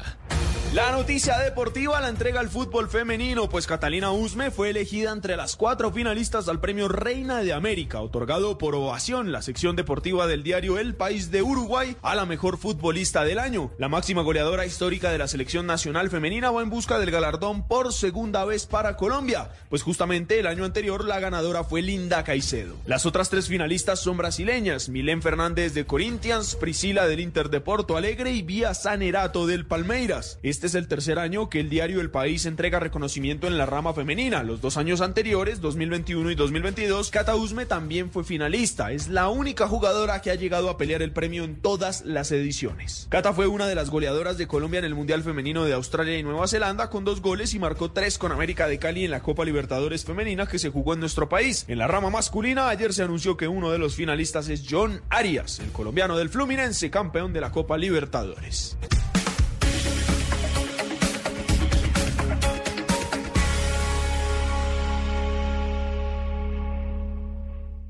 Llega el mediodía. Y en Mañanas Blue continúa el análisis y el debate. Dirige Camila Zuluaga. Hágame la vela de los melódicos es una de las canciones que va a oír el turista número 5.500.000 que acaba de ingresar a Colombia y con estos no solamente se supera el número de turistas extranjeros que entraron a Colombia en 2022, que fue como 4.169.000, eh, sino que pues se avanza significativamente en Colombia como destino turístico para los extranjeros. Ana María, usted eh, habló con él, vio el momento de la llegada, cuéntenos cómo fue eso. Sí, señora, mire, el turista se llama Franco, viene de Argentina y él lo que cuenta es que viene a conocer las playas de Colombia, que viene a pasear por Guatapé y que realmente no sabía que él era el turista 5 millones 500, sino que era un, viaje que se había prometido con sus amigos y que tenía pendiente de hacer. La verdad, él está feliz, eh, le dieron papayera, con su sombrero volteado, la bandera de Colombia. También él le dieron un regalo que, aunque no pudimos ver qué es, sí estaba muy contento. Mejor dicho, yo creo que él va a recibir ese viaje a Colombia con toda la felicidad y va a quedar con muchas ganas de volver. Escuchemos un poco de lo que fue el recibimiento, pero también de lo que él dijo cuando llegó. Disfrutar, recorrer, eh, voy a estar con amigos acá que son de, de acá de Colombia, así que nada, disfrutar de la cultura, de las comidas, de la playa, de la montaña y de toda su gente, así que porque no, me conocí conocí un amigo en Argentina trabajando y, la verdad que nos hicimos muy, muy, amigos y, habíamos quedado en, que me iba a llevar a conocer Colombia y su gente. Me gusta mucho su música, así que eh, más que nada por eso dijimos que teníamos algo pendiente de venir a conocer Colombia. El turista, pues francamente está feliz y hay todo ambiente con la papayera que en el aeropuerto del Dorado va a recorrer, como pues ya les dije, las playas de Colombia. Lo recibió también el ministro de Comercio, Germán Maña, quien aseguró que para este año la meta era de 5 millones 200 y con él se alcanzó la meta de 5 millones 500. Ana María, y usted nos cuenta que él no sabía que él era el turista número 5 millones 500. O sea, ¿cómo, ¿cómo es que el Ministerio de Comercio dice este que viene, porque en el avión pues vienen muchas personas, este era el que venía sentado en la primera silla o, o, el, o el que logró pasar migración y fue justamente el número 5 millones 500 o cómo decidieron eso? Camila, pues él dice que cuando él compró el tiquete lo compró por Avianca y que no tenía mayor idea de, la meta que tenía el país de turistas y que tampoco iba a llegar a ser el 5 millones 500. Sin embargo, por los procesos que hicieron de llegada de pasajeros y por lista y, y gracias a los protocolos establecieron que él era el 5 millones 500, incluso llegaron unos anteriores ahí que pensaban que el recibimiento era para ellos, algunos con niños, otros con mascotas incluso, pero finalmente él llegó pasadas las 11 y 50 más o menos de la mañana. Bueno, 5 millones 500, si a eso le restamos 4 millones 169 mil, que fue el número de turistas que entraron el año pasado a Colombia, tenemos 1 millón 331 mil turistas extranjeros más que en el año pasado. Es todo un éxito realmente para los propósitos que tiene este gobierno de que el turismo se vuelva una fuente de divisas importantes para el país y por supuesto también es un reto porque buena parte de los turistas extranjeros que llegan a Colombia llegan atraídos porque Colombia es un destino de naturaleza, es un destino que ofrece avistamiento de aves, que ofrece pues paisajes eh, exóticos y estos paisajes hay que cuidarlos y entre más llega la gente, pues más retador es poder mantenerlos en un estado que eh, les permita su conservación y sobre todo que también sigan siendo atractivos para los turistas. Y, qué risa, Ana María, porque pues imagínese usted la gente confundidísima, eh, porque esto pues creo que nunca había pasado, ¿no? Que se celebrara la llegada de un turista. Imagínese usted ser el turista argentino que viene a visitar las playas con los amigos y que lo reciban en el aeropuerto El Dorado cual jugador de fútbol, cual estrella de rock, eso con cámaras, con aplausos, imagínese eso. No, y, claro, pero llama la, pero la gente tampoco llama la atención. del aeropuerto El Dorado que era lo que estaba pasando. Entonces la papayera estaba tocando desde las 11 de la mañana y mucha gente lo que hacía era llegar a bailar la papayera porque es música de diciembre, porque les gusta, porque hay ambiente. Entonces, y ya después fue que se enteraron que era el recibimiento del turista 5 millones 500. Y además que lo reciba uno un ministro de Estado, porque pues listo, está bien, uno llega y le dicen usted es el 5 millones 500 y la papayera y tal, pero dice que el ministro, uno viene, uno llega a un país, pues no está preparado como para conocer a un ministro ni hablar con un ministro, pero se lo tomó con buen humor, me imagino, con gracia, Ana María. Sí, no, él estaba feliz, feliz con la, con la papayera. Incluso cuando se dio cuenta del recibimiento empezó a grabar. Tiene un letrero que dice soy el turista 5 millones 500, el país de la belleza. Feliz se puso el sombrero volteado, la bandera de Colombia, hizo una llamada familiar, le contó lo que estaba sucediendo. O sea, realmente yo creo que esto sí va a ser una anécdota para Franco eh, que quizás sus nietos y sus familiares no le van a poder creer porque que lo reciba uno como se lo hizo un ministro de Estado, pero que además le hagan tremendo recibimiento. Sí, eh, es una gran historia para contar a lo largo de los años. Ana, Ana, pero ¿qué, ¿a qué derecho, qué, derecho tiene eh, adquirido el, el, turista por ser el número 5 millones 500? ¿El gobierno le dice, le vamos a dar de hospedaje? No tengo ni idea. ¿Hay, ¿Hay algún derecho ahí por cuestión de ser ese, tener ese privilegio? Pues hasta donde tengo entendido, no, no sé si habrán hablado con él algo aparte, pero hasta donde tengo entendido era más como un acto simbólico de que es el turista 5 millones 500, pero que él ya tenía programado todo su viaje desde su casa, la compra de tiquetes, el hospedaje y la ruta que hará por todo el país.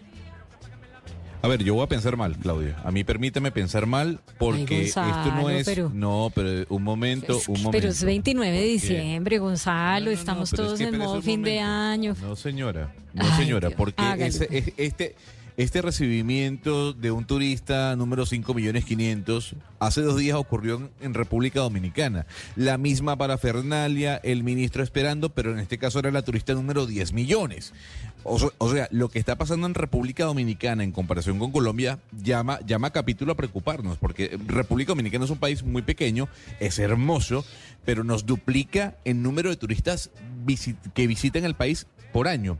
Hay que decir, y hay una lista que se publicó en noviembre, que estadounidenses que visitan Colombia y República Dominicana, la diferencia es de 3 millones.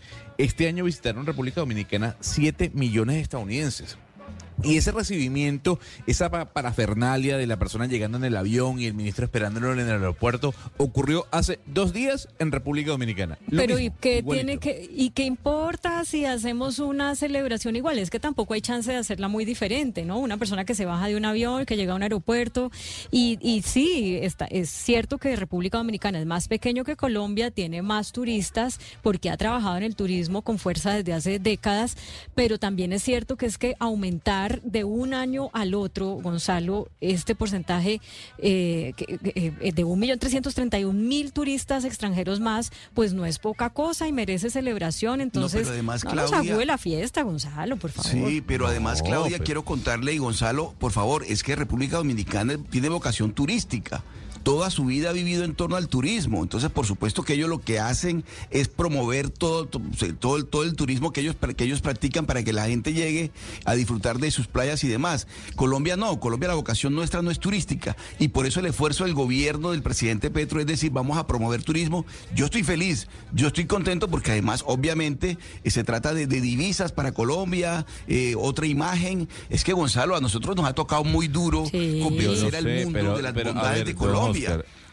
En Colombia usted hablaba de Colombia y le hablaba de un personaje que yo no quiero nombrar porque es innombrable. Esa era la persona por la cual reconocían a Colombia. Ahora que lleguen turistas, pues pongámonos felices. No, no, no, pero porque... ya, una cosa, una cosa es el turismo y eso se respeta y lo que ha hecho Colombia es admirable frente a la realidad que se vivía en el país hace 20 años. Eso ni se discute. Eh, pero Colombia tiene mucho más recursos que República Dominicana. Colombia tiene mucho más potencial que República Dominicana. Y la pregunta es, ¿hemos hecho el trabajo suficiente? La consulta, ¿usted había visto, yo al menos en los cinco años que tengo en este programa, nunca había visto que le hayan dado un recibimiento a un turista número tal? Claudio, ¿usted lo había visto? No, yo no lo había visto, pero lo celebro, no me no eh, me preocupa, ahí vamos eh, y, pues no, lo celebro. Entiendo, digamos, que usted esté cuchilla y nos jale las orejas, pero pero yo creo que vamos mejorando y vamos bien. lo que, lo, estoy diciendo es que me llama la atención, Gonzalo. me llama la atención que hace dos días pasó lo mismo en República Dominicana. Es todo.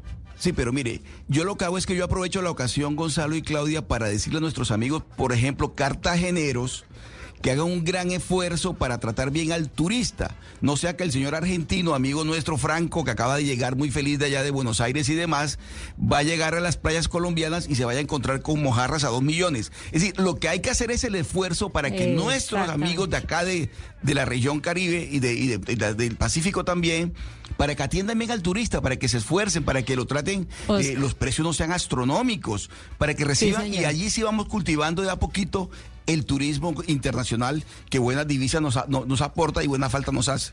Comparto esa reflexión que usted hace y Ana María, cuando usted dijo que Franco, el argentino turista número 5 millones 500 que entra a Colombia este año, turista extranjero, cuando usted dijo que iba a ir al Peñol, yo me preocupé porque dije, uy, pero allá a, Guatapé, eh, yo me preocupé porque dije, uy, pero la piedra del Peñol no la va a poder subir porque allá hubo un deslave hace un tiempo y estoy viendo acá que resulta que, que no, la piedra está abierta, estuvo cerrado, cerrada unos días, pero se puede subir. Entonces, qué chévere por él que va a poder hacer su plan. Ana María, muchas gracias. Y usted ya, ya que está en el aeropuerto, se queda y, se va de año nuevo, ¿o qué?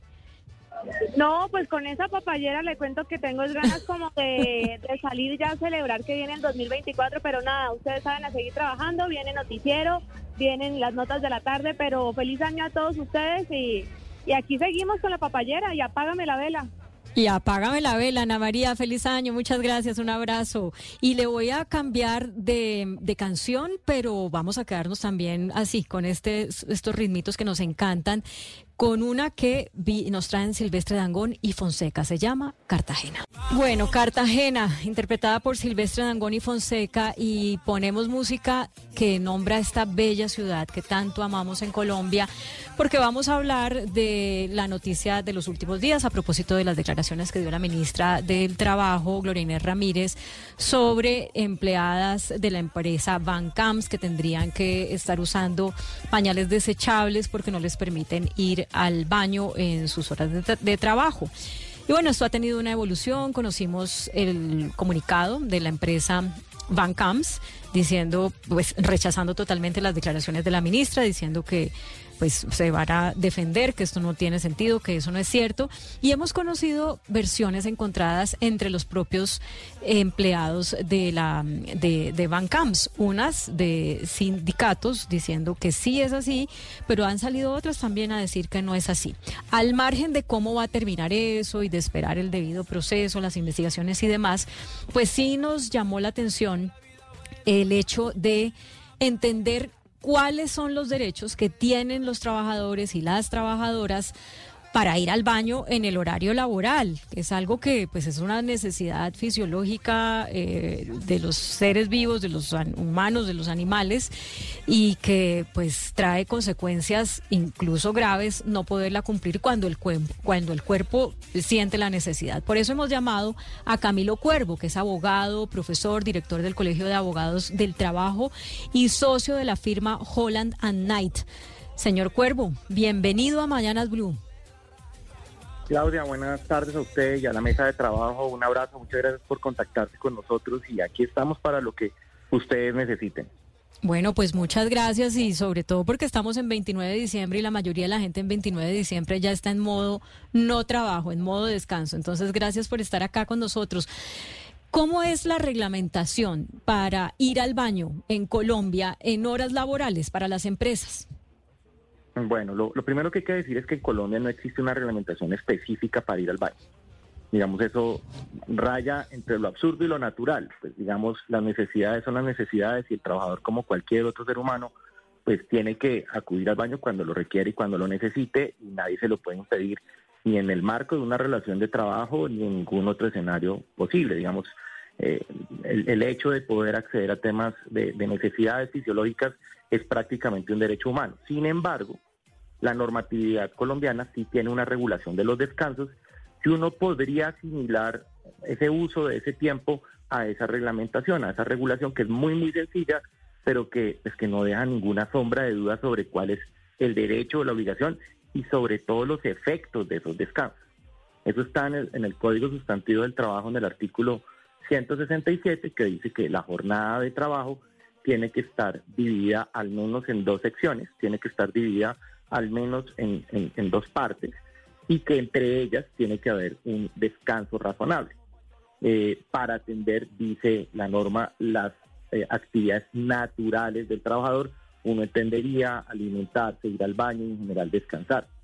Pero esa misma norma, el artículo 167, establece expresamente que esos tiempos de descanso, que tiene que ser al menos uno en la jornada y dividir la jornada en dos, eh, no se computan en la jornada, no, no hacen parte de la jornada de trabajo. Entonces, lo que puede estar pasando en Bancamp, y, yo creo que hay, hay que hacer un llamado a la reflexión sobre que nadie puede hablar del caso de Bancamp, sobre si es cierto o no es cierto lo que pasa con estas señoras, entre otras, pues porque hay un debido proceso, porque tiene que discutirse toda la investigación y creo que la menos llamada a, pronunciarse sobre eso es la ministra de Trabajo, pues porque no puede ser juez y parte. La ministra es la cabeza del ente que va a determinar si existió o no existió una infracción laboral en este caso. Pero lo que sí es cierto es que hay que distinguir entre descuento y no pago. Parece un tema, un eufemismo, pero no lo es tanto. No lo es tanto pues porque hay una diferencia eh, filosófica y, el, ilegal importante. Para los descuentos se requiere permiso, mientras que para el no pagar pues no se requiere permiso. En este caso, la autorización de no pagar está dada por la ley porque determina que los descansos no se computan en la jornada. Entonces, en ese sentido, pues ese tiempo es un tiempo muerto, si no lo quisiera decir así. Entonces, antes que un no pago, eh, perdón, que un descuento, lo que existe es un no pago del tiempo muerto que hay para esos descansos, para comer, para ir al baño y en general para las actividades normales de las personas en el trabajo. Esa precisión, esa precisión que usted nos hace es, es compleja de entender, porque entonces esto me lleva a pensar si este tipo de no pagos son viables de hacer solamente en los contratos por horas porque si se hicieran los contratos de nómina, eh, digamos, más normales, pues sí se configuraría un, descuento, porque, porque en la nómina pues hay un, ¿verdad? O como un salario fijo y entonces eh, si no se le va a pagar el tiempo al empleado que fue al baño, lo que toca hacerle es un descuento, mientras que en el, en el salario por hora se cuenta es el número de horas trabajadas y entonces ahí sí no se paga ese pedacito que no trabajó porque estaba en el baño. No, digamos, el ejemplo perfecto para entenderlo, porque, porque eso, digamos, no es para los contratos por horas, de hecho no es para ningún tipo de contrato distinto el contrato de trabajo independientemente de la modalidad en que se maneje ese contrato. Ya, si es por horas, o es por meses, o es por semanas, que en Colombia todas esas posibilidades hoy en día existen. Te voy a dar un ejemplo. Tú cuando llegas a Blue a las 8 de la mañana o a las 6 de la mañana o a las 5 de la mañana tienes una jornada de 8 horas o de 6 horas o de 7 horas, lo que hayan dispuesto.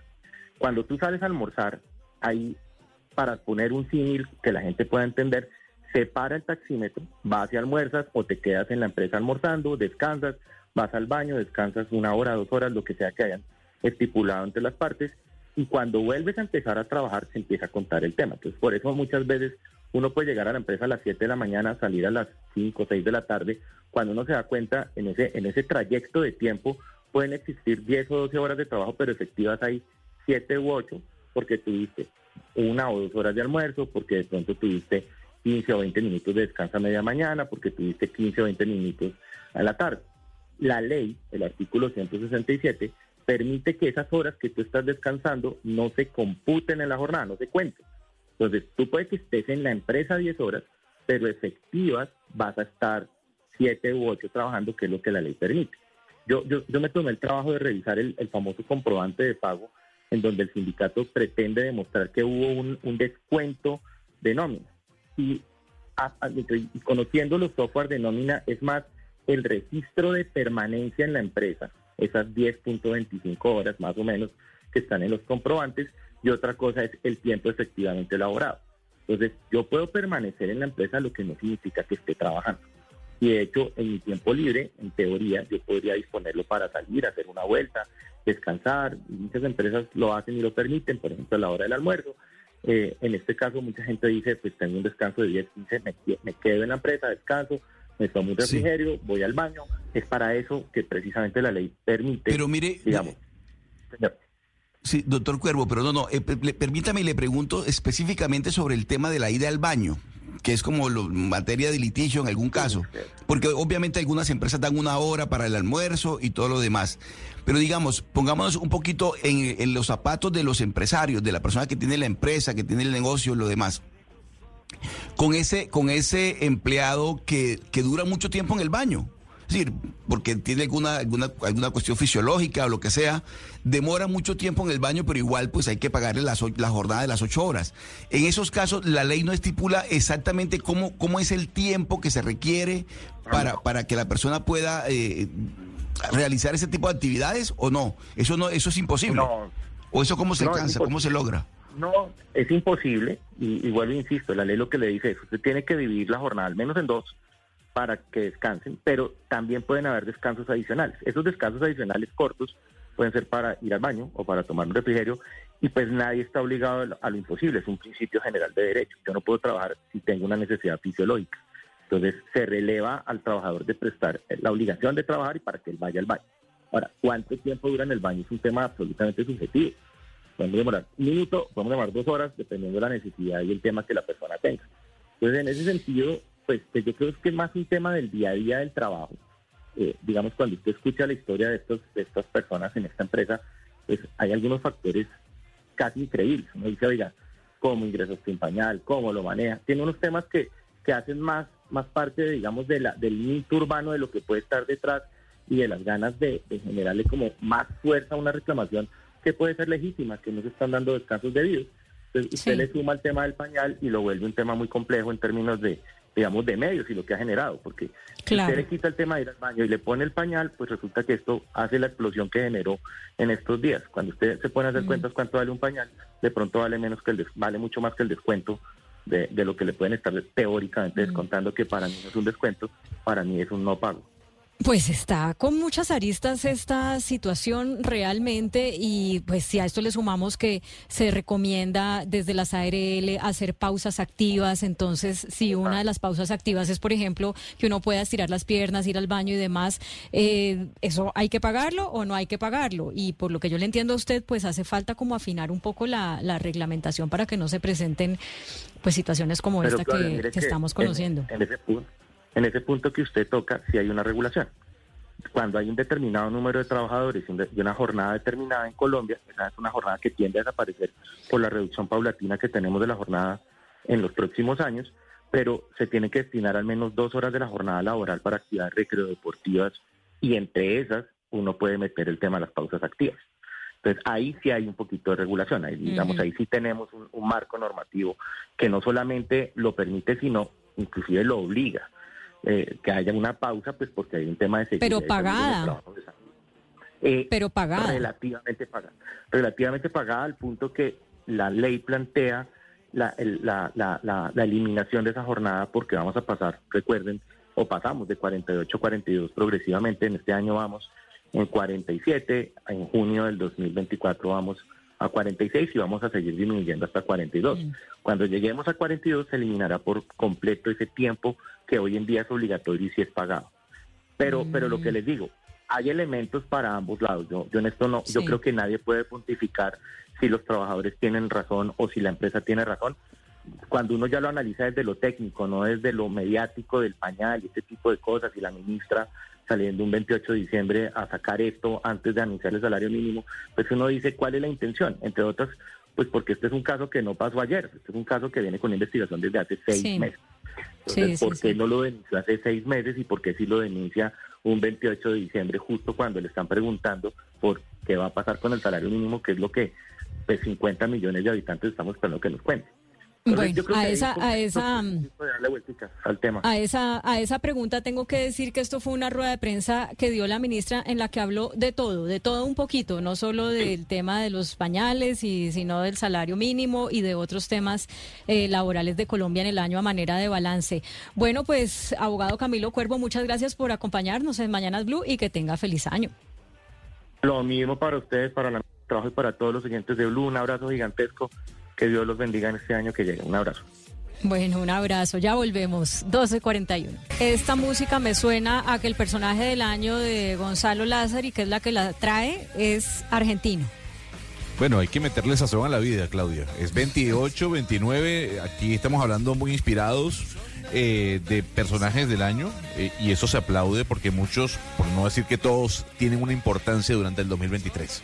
Pero el fondo suena al Averizo, hay que meterle rock and roll también en la vida, Claudia. Y el Averizo fue eh, la agrupación que acompañó a Javier Milei con esta canción Vamos por la Gloria cuando dio su primer discurso siendo ya presidente electo de la Argentina. Aquel 19 de noviembre en el que viene que se vio como un hombre al que todos daban como perdedor hace meses atrás, obtenía la mayor cantidad de votos jamás registrada para un candidato presidencial en Argentina. 14 millones 554 mil votos. Desde el retorno a la democracia, ningún presidente había obtenido esa cantidad de mm, votos y además el porcentaje, 54% de eh, la aprobación para llegar a gobernar dicho país. Nos gusta o no, Claudia, Milei se convirtió en un referente de la política a nivel internacional. Sus formas, por encima incluso de sus fondos, lograron captar la atención de millones de personas que buscan una respuesta ante el fracaso constante de las políticas partidistas y tradicionales de nuestra América Latina. Milei, de ser un analista invitado a programas de televisión eh, en la Argentina, escaló por encima de las estructuras que de alguna u otra manera venían guiando las líneas del acontecer cotidiano en Argentina. Muy parecido, Claudia, a lo que ocurrió con Donald Trump. Usted recuerda, recordará cuando Donald Trump se, mm, se lanza a la carrera presidencial y nadie daba un centavo por Donald Trump. Así ah, que lo ponían las noticias, en las noticias de entretenimiento, algunos, algunos eh, medios. Pero ¿sabe qué, Gonzalo? Sí, de acuerdo con que es uno de los personajes del año, pero le anticipo que va a seguir siendo personaje del año en seguramente el próximo año y el próximo, porque, porque él es una de esas personas que por su personalidad y por su manera de pensar y de liderar, pues hace cosas que se salen de lo común. Y esa es una característica de los personajes del año lo interesante, Claudia, es que los discursos de Milei están llenos de divisionismos para uno y claridades para otros. Eh, abren la puerta a una tal vez división, valga la redundancia, mucho más radical eh, en la Argentina, pero además también genera una ansiedad por saber qué va a ocurrir eh, con el futuro del país. Bueno, ¿será Milei el gran dios que salve la economía argentina o al contrario hundirá más al país? Lo cierto del caso es que ha hablado muy claro y hablar muy claro, Claudia, tal vez le haya dado la oportunidad de obtener más votos. Escuche lo que dijo cuando ya tenía el bastón y ya era presidente de la República de la Argentina.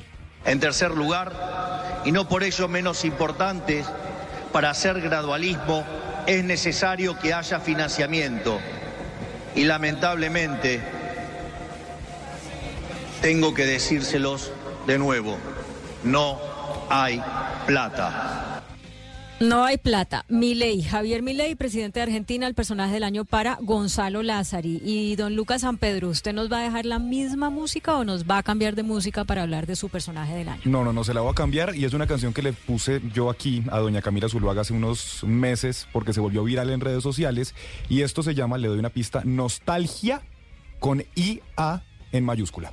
Esto se llama, es una canción que se volvió viral en redes sociales, Claudia, porque en teoría la está cantando el señor Bad Bunny, en teoría la canta el señor Daddy Yankee, en teoría la canta también Justin Bieber, pero lo que le puedo decir es que no está cantando ni Bad Bunny, ni Justin Bieber, ni Daddy Yankee y Bad Bunny. Eh, ya sé cuál es su personaje del año y sí me acuerdo de cuando nos puso esta canción. La inteligencia artificial. Sí, señora.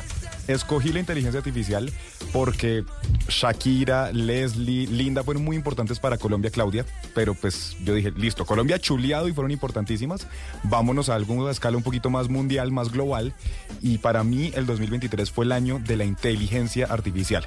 Y aunque está presente desde hace muchos años, este 2023 fue la primera vez que al menos yo pude interactuar, digamos, de frente con la inteligencia artificial gracias a ChatGPT, y pues son millones los que hoy en día la están utilizando también para simplificar y facilitar sus tareas del día a día. Este año, como le digo, se abrió la posibilidad de explorar y de crear con esta tecnología para millones, pero por supuesto también se llena de cuestionamientos por lograr un uso ético y responsable. Hasta el momento hemos logrado que esta tecnología pueda escribir, pueda incluso animar, recrear entender y comprender imágenes e incluso, pues como le decía, crear, pero pues empieza todo el reto de cómo legislar y cómo usar de manera ética todo este esto que podemos crear con esta tecnología. Y la cultura, dígame. Sabe, Lucas, que con eso que usted nos está diciendo, yo voy a incluir en mis propósitos para el 2024 cambiar el chip para ver de una mejor manera la inteligencia artificial, porque hasta ahora yo soy de ese grupo de personas que, que como que le chilla, ¿no? Como que lo, único que ve es peligro, pero yo sí creo que tenemos que cambiar el chip y encontrarle sus beneficios y además, pues también cuál es la regulación que hay que hacer para que sea real, le saquemos realmente beneficios y no perjuicios. Y bueno, pues le traigo este ejemplo porque, por ejemplo, en el mundo cultural hubo dos casos muy puntuales que traigo hoy aquí que causaron revuelo en el mundo. El primero, esta canción que es creada por un señor que se llama Flow GPT, es un hombre artístico, pero que en teoría estaba cantada por Bad Bunny, por Daddy Yankee y con Justin Bieber. Simplemente él coge él cantando la canción y con esta tecnología lo transforma pues al estilo de estos cantantes y esto causó la furia de Bad Bunny porque se filtró en redes sociales la canción, todo el mundo creyó que era la nueva canción de Bad Bunny y Bad Bunny dice, esta no es mi nueva canción y no solo no es mi nueva canción, sino que no me gusta y si a alguien le gusta esta canción no es mi seguidor de verdad. Y el segundo... Se emberracó. Se emberracó. Y el segundo es que ayudó, y yo creo, Claudia, que para esto de pronto le puede ayudar un poco a cambiar la perspectiva que tiene sobre la inteligencia artificial, y es que se pudo terminar una canción de los Beatles gracias a esta inteligencia. Salió ah, Now and Then que es, digamos, la que están vendiendo la última canción de los Beatles, y simplemente había unos segundos de John Lennon cantando y había también un sonido de un piano que tenía un ruido insoportable y que no servía, y gracias a la inteligencia artificial se pudo completar la canción, se pudo eliminar ese sonido del piano original de John Lennon y termina pues existiendo esta que es la última canción, una canción inédita de los Beatles. Entonces, definitivamente, si usamos de una buena forma la inteligencia artificial, podemos hacer muchas cosas que antes pues creíamos imposibles. Pues todos ustedes han traído música para explicar sus personajes del año y yo les traigo música no solamente para explicar mi personaje del año, sino porque mi personaje del año es música. Escuchemos.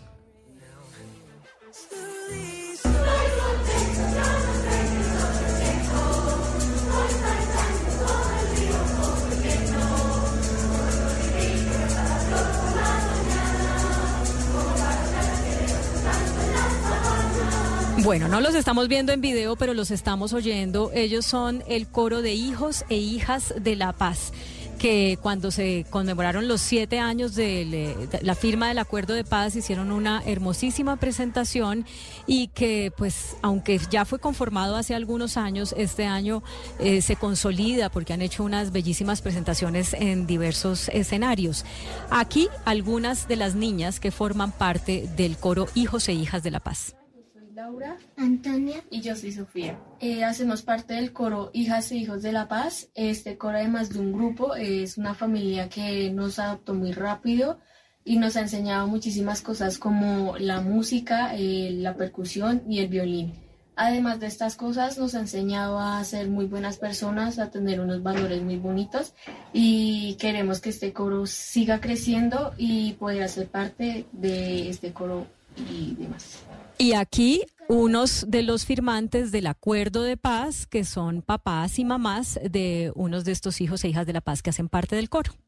Ha sido un ejercicio de reconciliación, de construcción de paz y sobre todo a través de la música garantizar que los niños y las niñas tengan oportunidades para desarrollarse de manera y de forma integral. Y se va a convertir seguramente en un referente de, reconciliación a nivel nacional. Esperamos que el próximo año eh, muchos más niños apoyen este proyecto y se vinculen a este proyecto. Este es un proyecto que verdaderamente es por la paz y para demostrar el, compromiso que tienen los, dos firmantes. De esta misma manera pues, contribuimos para este es el resultado del trabajo liderado por la Filarmónica, eh, por su director David García, por las profesoras, por las eh, diferentes personas que trabajan ahí, de reunir a este grupo de niños y niñas hijos de firmantes del Acuerdo de Paz para crear arte, para crear música y para llevarla a muchos rincones de Colombia. Esta es una de las canciones que interpretaron recientemente.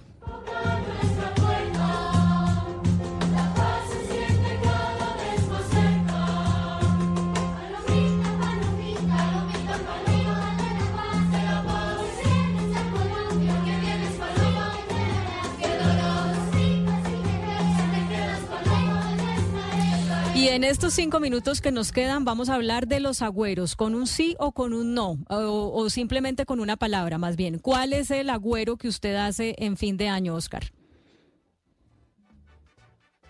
Uvas y no es agüero, pero es una, práctica personal, eh, una oración siempre dando gracias a Dios y a la Virgen por tantas bendiciones.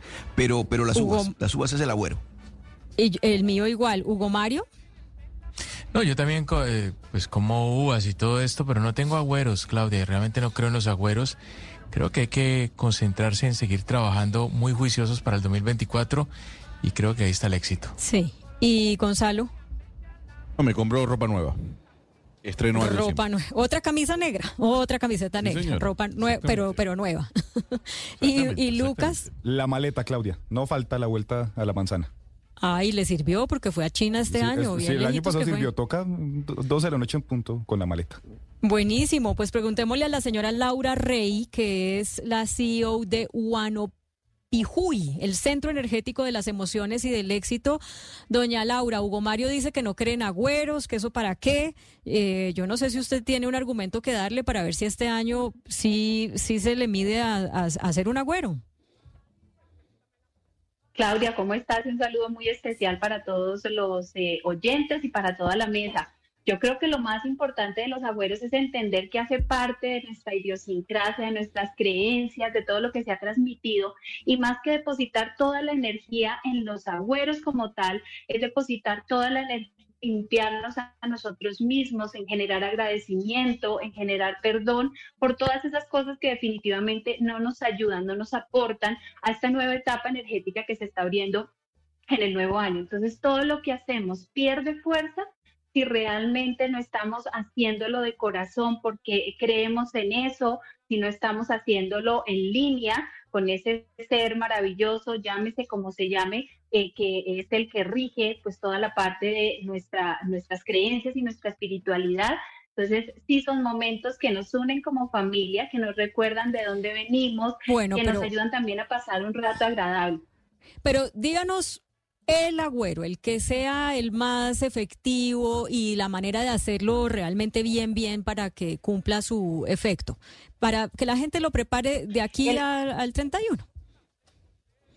Claro que sí. El agüero efectivo definitivamente creo que es el poder eh, generar proceso de gratitud y perdón, dejando eh, atrás todas las cosas que definitivamente no funcionaron o que no queremos que se encuentren en nuestras vidas.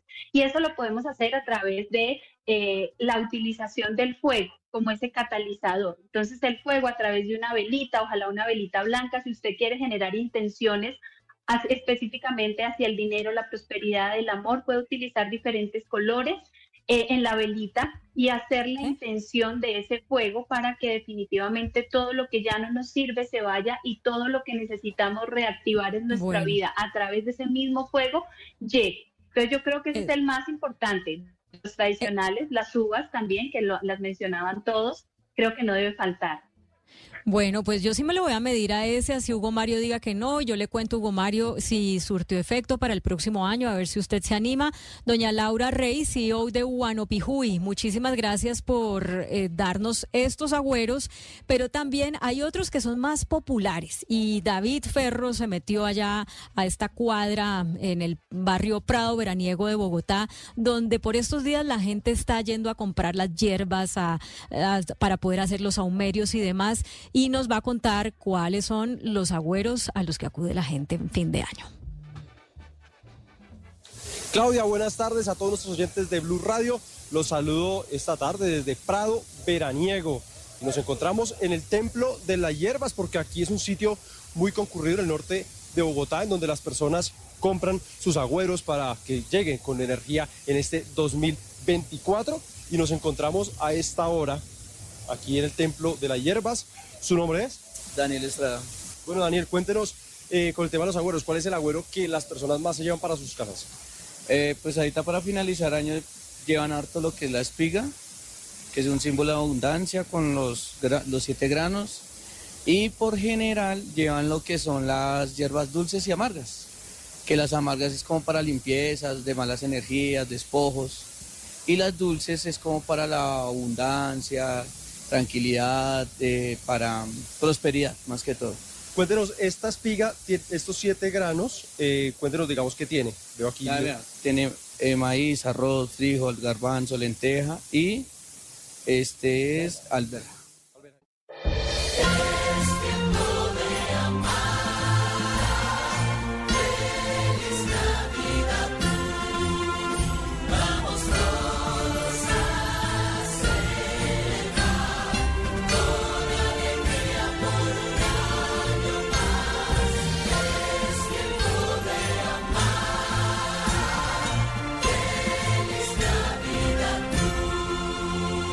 Radio, la alternativa.